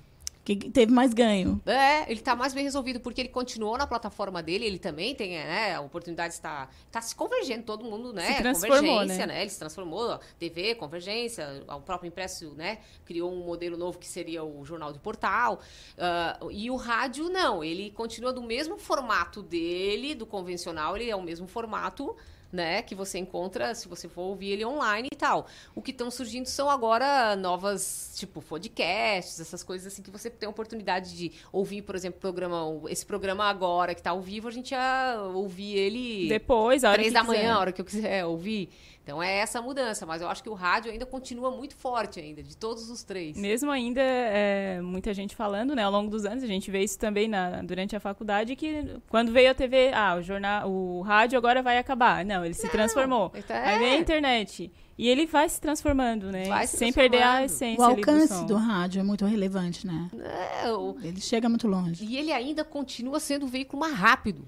O rádio é o mais rápido, sabe? Assim, é a instantaneidade dele, a agilidade dele dali, do em loco, ele é mais rápido ainda. Então, até tem vários TCCs que os alunos, os alunos estão estudando, pesquisas. O, o Fabrício, né, que trabalha aqui com vocês, ele fez uma pesquisa agora sobre as coberturas esportivas pelo rádio e se percebeu isso, que o rádio ainda ele é muito ágil, ele é o mais ágil de todos, sabe? E, e ele tem o público dele, fiel, ele tem. Ele não vai perder esse público. Que bom, né? É, que bom, que bom. Porque, é. né? A gente adora. Ô, Liz, e a gente nota também que em relação ao aquele padrão para televisão, para rádio, isso vem mudando bastante também. A gente comentou antes ali. Antes para o rádio tinha que ter aquele vozeirão, né? Toda uma voz impostada. E para a TV também, isso vem mudando. Isso também é passado ali durante o curso, que está muito mais individualizado. Cada um tem o seu jeito, tem que encontrar a melhor maneira de passar a informação, mas sem seguir necessariamente um padrão ou algum modelo. É, existe ainda os telejornais tradicionais, né? Hoje, se você assistir os teles, vai continuar o mesmo padrão, né? Blazer, a gente não podia ter qualquer cor de unha. Mas antes eles eram mais engessados, né? Mais Aquela coisa mais séria, não ria nada. Sério, a bancada, podia... né? A bancada, bancada, foi, de certa forma, desconstruída, né? É. Já tem o, o, profissional em pé e tal. Isso, isso que ele anda mais dentro do estúdio. É. Que eu não gosto muito, porque eu acho que as pessoas acabam olhando demais a roupa da pessoa. E aí. Ah, eu sempre acho que ele vai cair. É, o que quando vai cair. tem degrau. Então, eu, eu acho que aquele sentadinho na bancada ainda é o.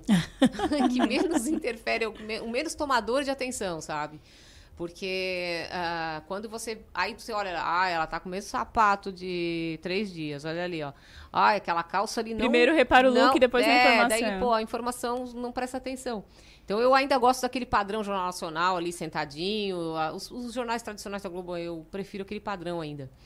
É, mas o que, vai, o que está acontecendo hoje são é, esses, uh, uh, esses formatos que hoje vêm uh, no YouTube, que vem na questão hoje do próprio Instagram e tudo mais, o jeito de filmar tá diferente, que o próprio repórter vai né? Estilo selfie, né? Usa, usa o seu celular para gravar, para falar, não tem uma edição muito a, apurada, é uma questão mais para agilizar. Então é isso que está mudando, assim, vai mudar o jeito de fazer o telejornal, uhum. de filmar, de editar.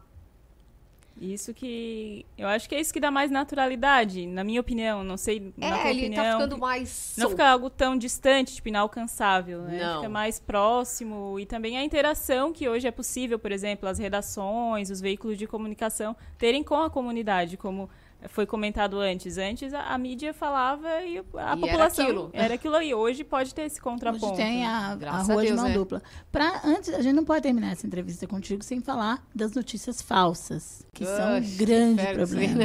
é, fake que news. são um grande problema. Como é que é a visão jornalística você como profissional e também como membro da academia que forma profissionais lida com isso? Qual é o, o caminho indicado pela academia? Porque é um problema grave, não é um problema só do Brasil, é um problema no mundo, né? Onde a disseminação de notícias intencionalmente falsas é, tomou proporções é, globais. Vou te falar uma coisa boa nesse negócio aí. Tem uma profissão nova surgindo dentro do jornalismo chamada checador.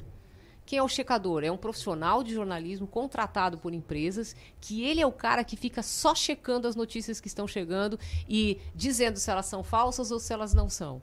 Então. Que era o repórter antigamente que fazia isso, né? Agora graduou. Na minha absurdo. época, isso aí era o papel do repórter. que eu me lembro. Mas agora o repórter, ele tem que ir lá ver a informação que veio e averiguar qual é a veracidade dela ou não e criar um produto para desmentir aquele. Olha só que. Uhum. Né? É um trabalho, trabalho né? Mas a gente tem que tirar leite Vant de pedra, é, né? É isso. Não, sem falar que é um absurdo isso. Pessoas que contratam empresas para produzir e produzir notícias falsas, gente. Ah, isso é o é o fim do mundo. É, a humanidade está com problema. A humanidade está um lixo, né? Eu tenho um colega que ele disse que o ser humano é um, não deu certo. Muitos não deram certo. É um projeto que não deu deixar certo tudo ainda. Bichinhos, as ainda. Tem, vamos, vamos dar um otimismo nessa frase. Ainda não deu certo ainda. Estamos aprimorando a humanidade. Ai, gente, tomara. Tomara. Até falando nisso de fake news, né? É, informação falsa, é muita coisa, é muita informação. O jornalista também tem que estar sempre ligado à tecnologia e se especializar, porque, por exemplo, tem as deepfakes agora, é cada vez mais especializado, que parece realmente uma pessoa que está ali falando. Nossa, vai piorando, mas né, é Manu? de inteligência artificial, Gente, então... deep, deepfake é quando a gente pega o rosto de uma pessoa, só porque às vezes a, a gente tá falando nossa linguagem aqui. É, é verdade. Os nossos São- glossários aqui, né?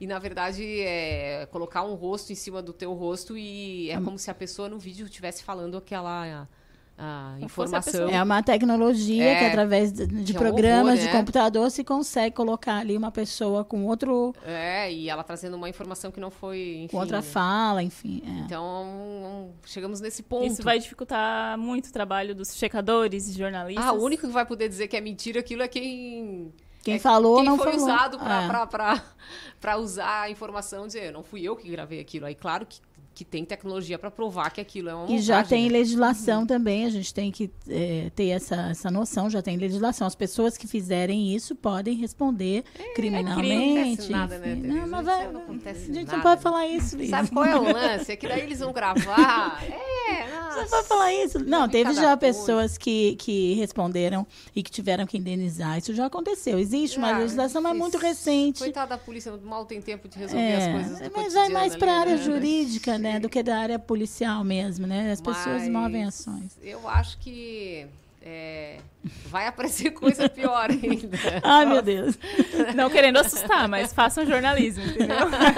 É, olha só. A mensagem não, façam jornalismo. Olha quanta coisa tem pra descobrir, pra aprimorar, pra aprender e, E e campo salvar pra- a humanidade, É gente. isso. Jornalista pode salvar a humanidade. É. É, tem que ter paixão pela profissão realmente, né? Tem, tem que ter. Toda profissão tem que ter paixão, né? Exatamente. Já pensou que triste acordar todo dia e falar, bah, eu vou lá fazer aquele trabalho ali, meu. Verdade. Ai, que horas que vai acabar? Então, mas você sabe que tem muitas pessoas que vivem nessa condição e que acham que é normal? Não, né? É, mas eu também não acho que seja normal você viver num, num trabalho que te pesa. Porque assim, o que, que tu tá gastando ali? Tempo de vida? É, né? ah, a porque tua eu tô bem vida. remunerado. Bom, mas quem sabe que não consegue. A gente passa mais tempo trabalhando do que em casa, É, é, então tem que passar ser esse tempo. legal. Eu sempre digo isso, o trabalho tem que ser legal. Uhum. Se a gente não acha o trabalho legal, muda de trabalho. Né? Porque eu acho que não vale a pena viver num É, trabalho que te adoece, que te. Isso, aí a pessoa acaba ficando doente porque tá fazendo um negócio que não gosta, até Uhum. ganha bem, ou sei lá. Mas vai gastar com. Ah, e né? gasta de remédio, sabe? É. Então Acaba acho que- afetando a saúde. É, eu acho que você tem que fazer aquilo que. Claro, a gente não pode ser irresponsável, assim, ah, eu não vou aceitar esse trabalho porque eu não gosto, tá passando fome lá, né? Mas É, não. não, Mas acho que aquilo tem que ser só um degrau pra você depois ir pra frente, entendeu? Mas não ficar acomodado naquela situação, ah, eu vou fazer um curso X porque eu vou ganhar muito dinheiro. Porque E eu vou ficar ser- contando as horas, os minutos de, pra, Ah. me aposentar. Muito, todo, todo, todo gurizado agora que todo mundo quer ser médico, né? Todo mundo quer ser médico, porque é uma profissão que, graças a Deus, é bem Remunera. né? remunera bem, Bem. E, e, e, e Tem um papel justamente, né? importante. claro. Justamente, acho que mais do que merecido, porque eu, cada vez que eu vou no médico admiro essa, né, Uhum. essas pessoas, mas eu acho que tem que ter paixão. Você chega num consultório, a criatura mal olha pra você, não tá interessada, ou te dá um diagnóstico errado, manda tomar um remédio que não tá nem aí. Então, assim, ó, pá, que medo dessa geração que vai vir, entendeu? Então, vamos lá. Paixão pela profissão, acima de tudo. Liz, eu te agradeço imensamente por esse bate-papo. Foi é uma honra, né, ter ho- hoje você aqui sendo entrevistado pela gente, compartilhando a tua história, o teu conhecimento, 34 anos de profissão. E a gente está sempre de portas abertas aqui no programa. Que bom, querida. Obrigada, Manu. Obrigada, Tereza. Foi um prazer, Liz, conversar contigo. Tô muito orgulhosa da Manu. a gente tava rindo aqui, a Manu é, é minha aluna, né? Sim, eu fiquei assim, meu Deus, eu vou entrevistar a minha professora de tele. Eu sempre digo pra ela Botar que ela em prática vai o que aprende na aula. muito longe, que ela tem muito talento, ela é uma pessoa, ela é uma profissional apaixonada pela profissão. E eu, eu sempre digo pra ela, Manu, eu ainda vou te ver indo muito longe. Vai, com certeza. Obrigada. Né? Com certeza. E eu agradeço muito o convite do programa, estou à disposição. O dia que precisar de alguma informação, alguma coisa. Muito obrigada, tá? Pela sua oportunidade aqui. Nós é que Imagina, a gente que agradece. Agora é 4h32, a gente vai fazer o último intervalo do programa e na volta vamos ter muita música. A gente volta já já. Fique à vontade, com muita informação, música e uma boa conversa. A casa é sua. Rádio Cidade em Dia. Conteúdo na palma da sua mão. Acesse www.radiocidadeemdia.com.br. Dicas para a segurança no verão. Corpo de Bombeiros Militar de Santa Catarina. Previna-se, não seja mais uma vítima. Respeite a sinalização. Para evitar acidentes em áreas de risco, o Corpo de Bombeiros Militar de Santa Catarina mapeou o estado e sinalizou as regiões que necessitam atenção. Tenha cuidado, respeite as sinalizações e não entre na água. Banhe-se apenas em locais com estrutura de guarda-vidas. Contribua com o trabalho do Corpo de Bombeiros Militar de Santa Catarina. Em caso de emergências, ligue 193. Estamos com uma super promoção nos cinemas Arcoplex dela e Arcoplex Criciúma, onde o valor do ingresso é preço único para todos os clientes. Não tem meia entrada. Segunda, terça, quinta, sexta, sábado e domingo, você paga apenas 10 reais. Quarta promocional apenas 8 reais. Sábado maluco, último sábado do mês, você também paga somente 8 reais. Nossa! Você não pode perder. Aproveite, venha para Arcoplex Cinemas. Rádio Cidade em Dia, 89,1 FM. Conteúdo conectado com a sua vida.